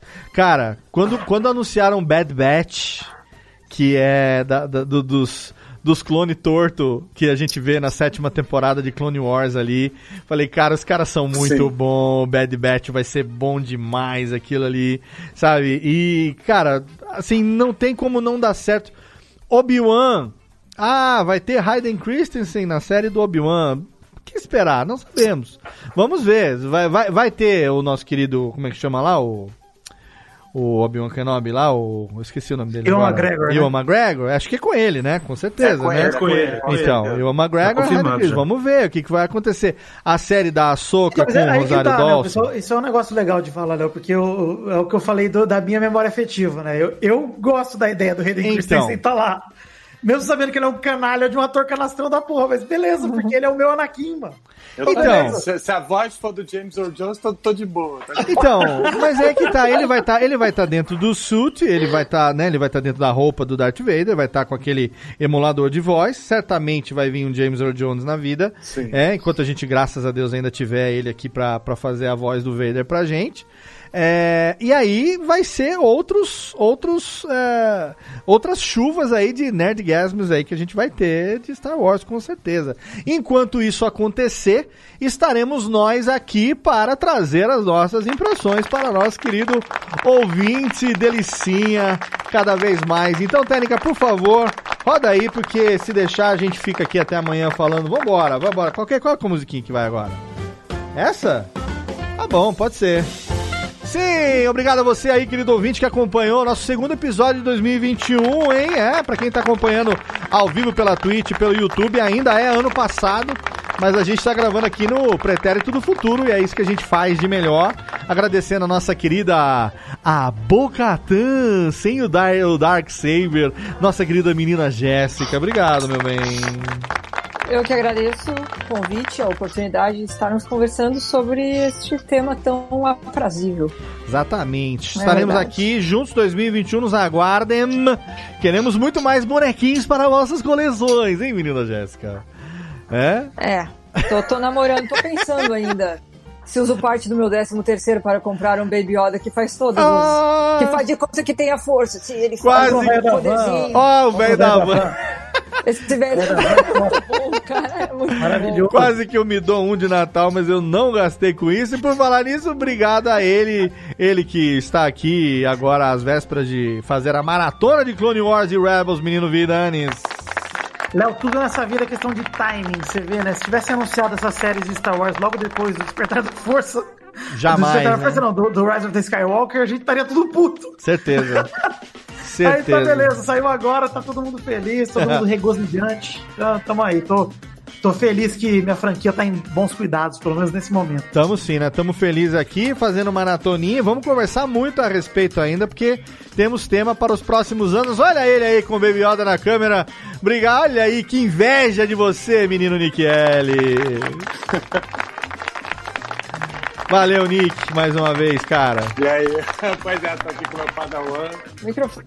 Valeu, gente, foi demais. Obrigado. Obrigado. Obrigado você também, diretamente do Portal Refil, nosso querido. Falou em programa de radiofobia de Star Wars. Tem que ter aqui a presença de menino Brunão Legané. Valeu, Brunox.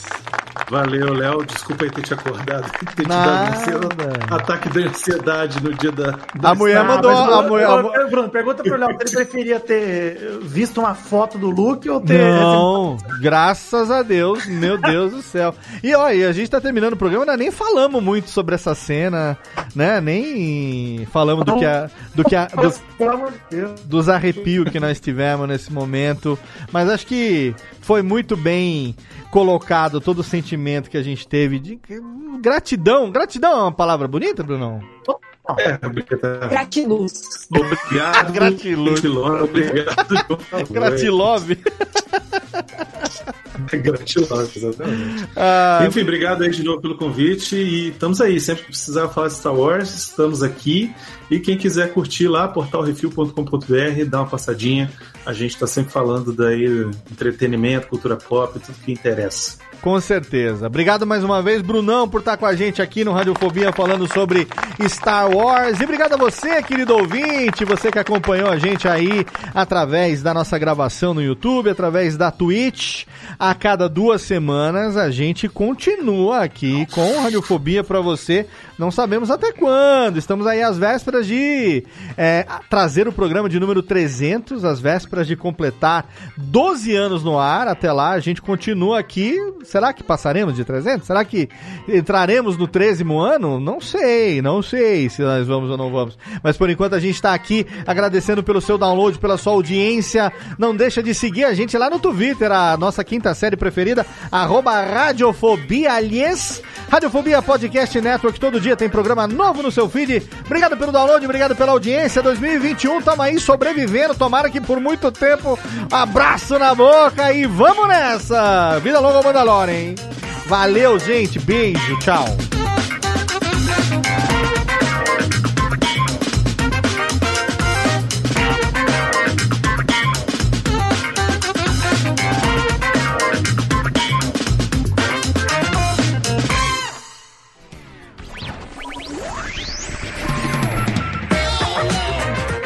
Este podcast foi publicado pela Radiofobia Podcast Network.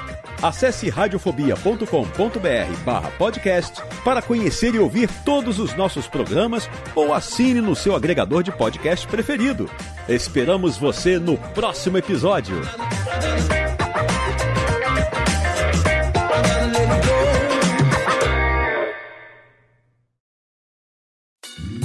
Oi, eu sou o Antônio Viviani e quero convidar você a ouvir o nosso podcast Voz Off. Desde julho de 2017, eu e meu amigo Nicola Lauleta temos o prazer de conversar com as grandes vozes do rádio, da TV e da publicidade do Brasil e trazer suas histórias até você. Se você, como nós, é apaixonado por locução, acesse vozoff.com.br e acompanhe nossos episódios aqui na Radiofobia Podcast Network.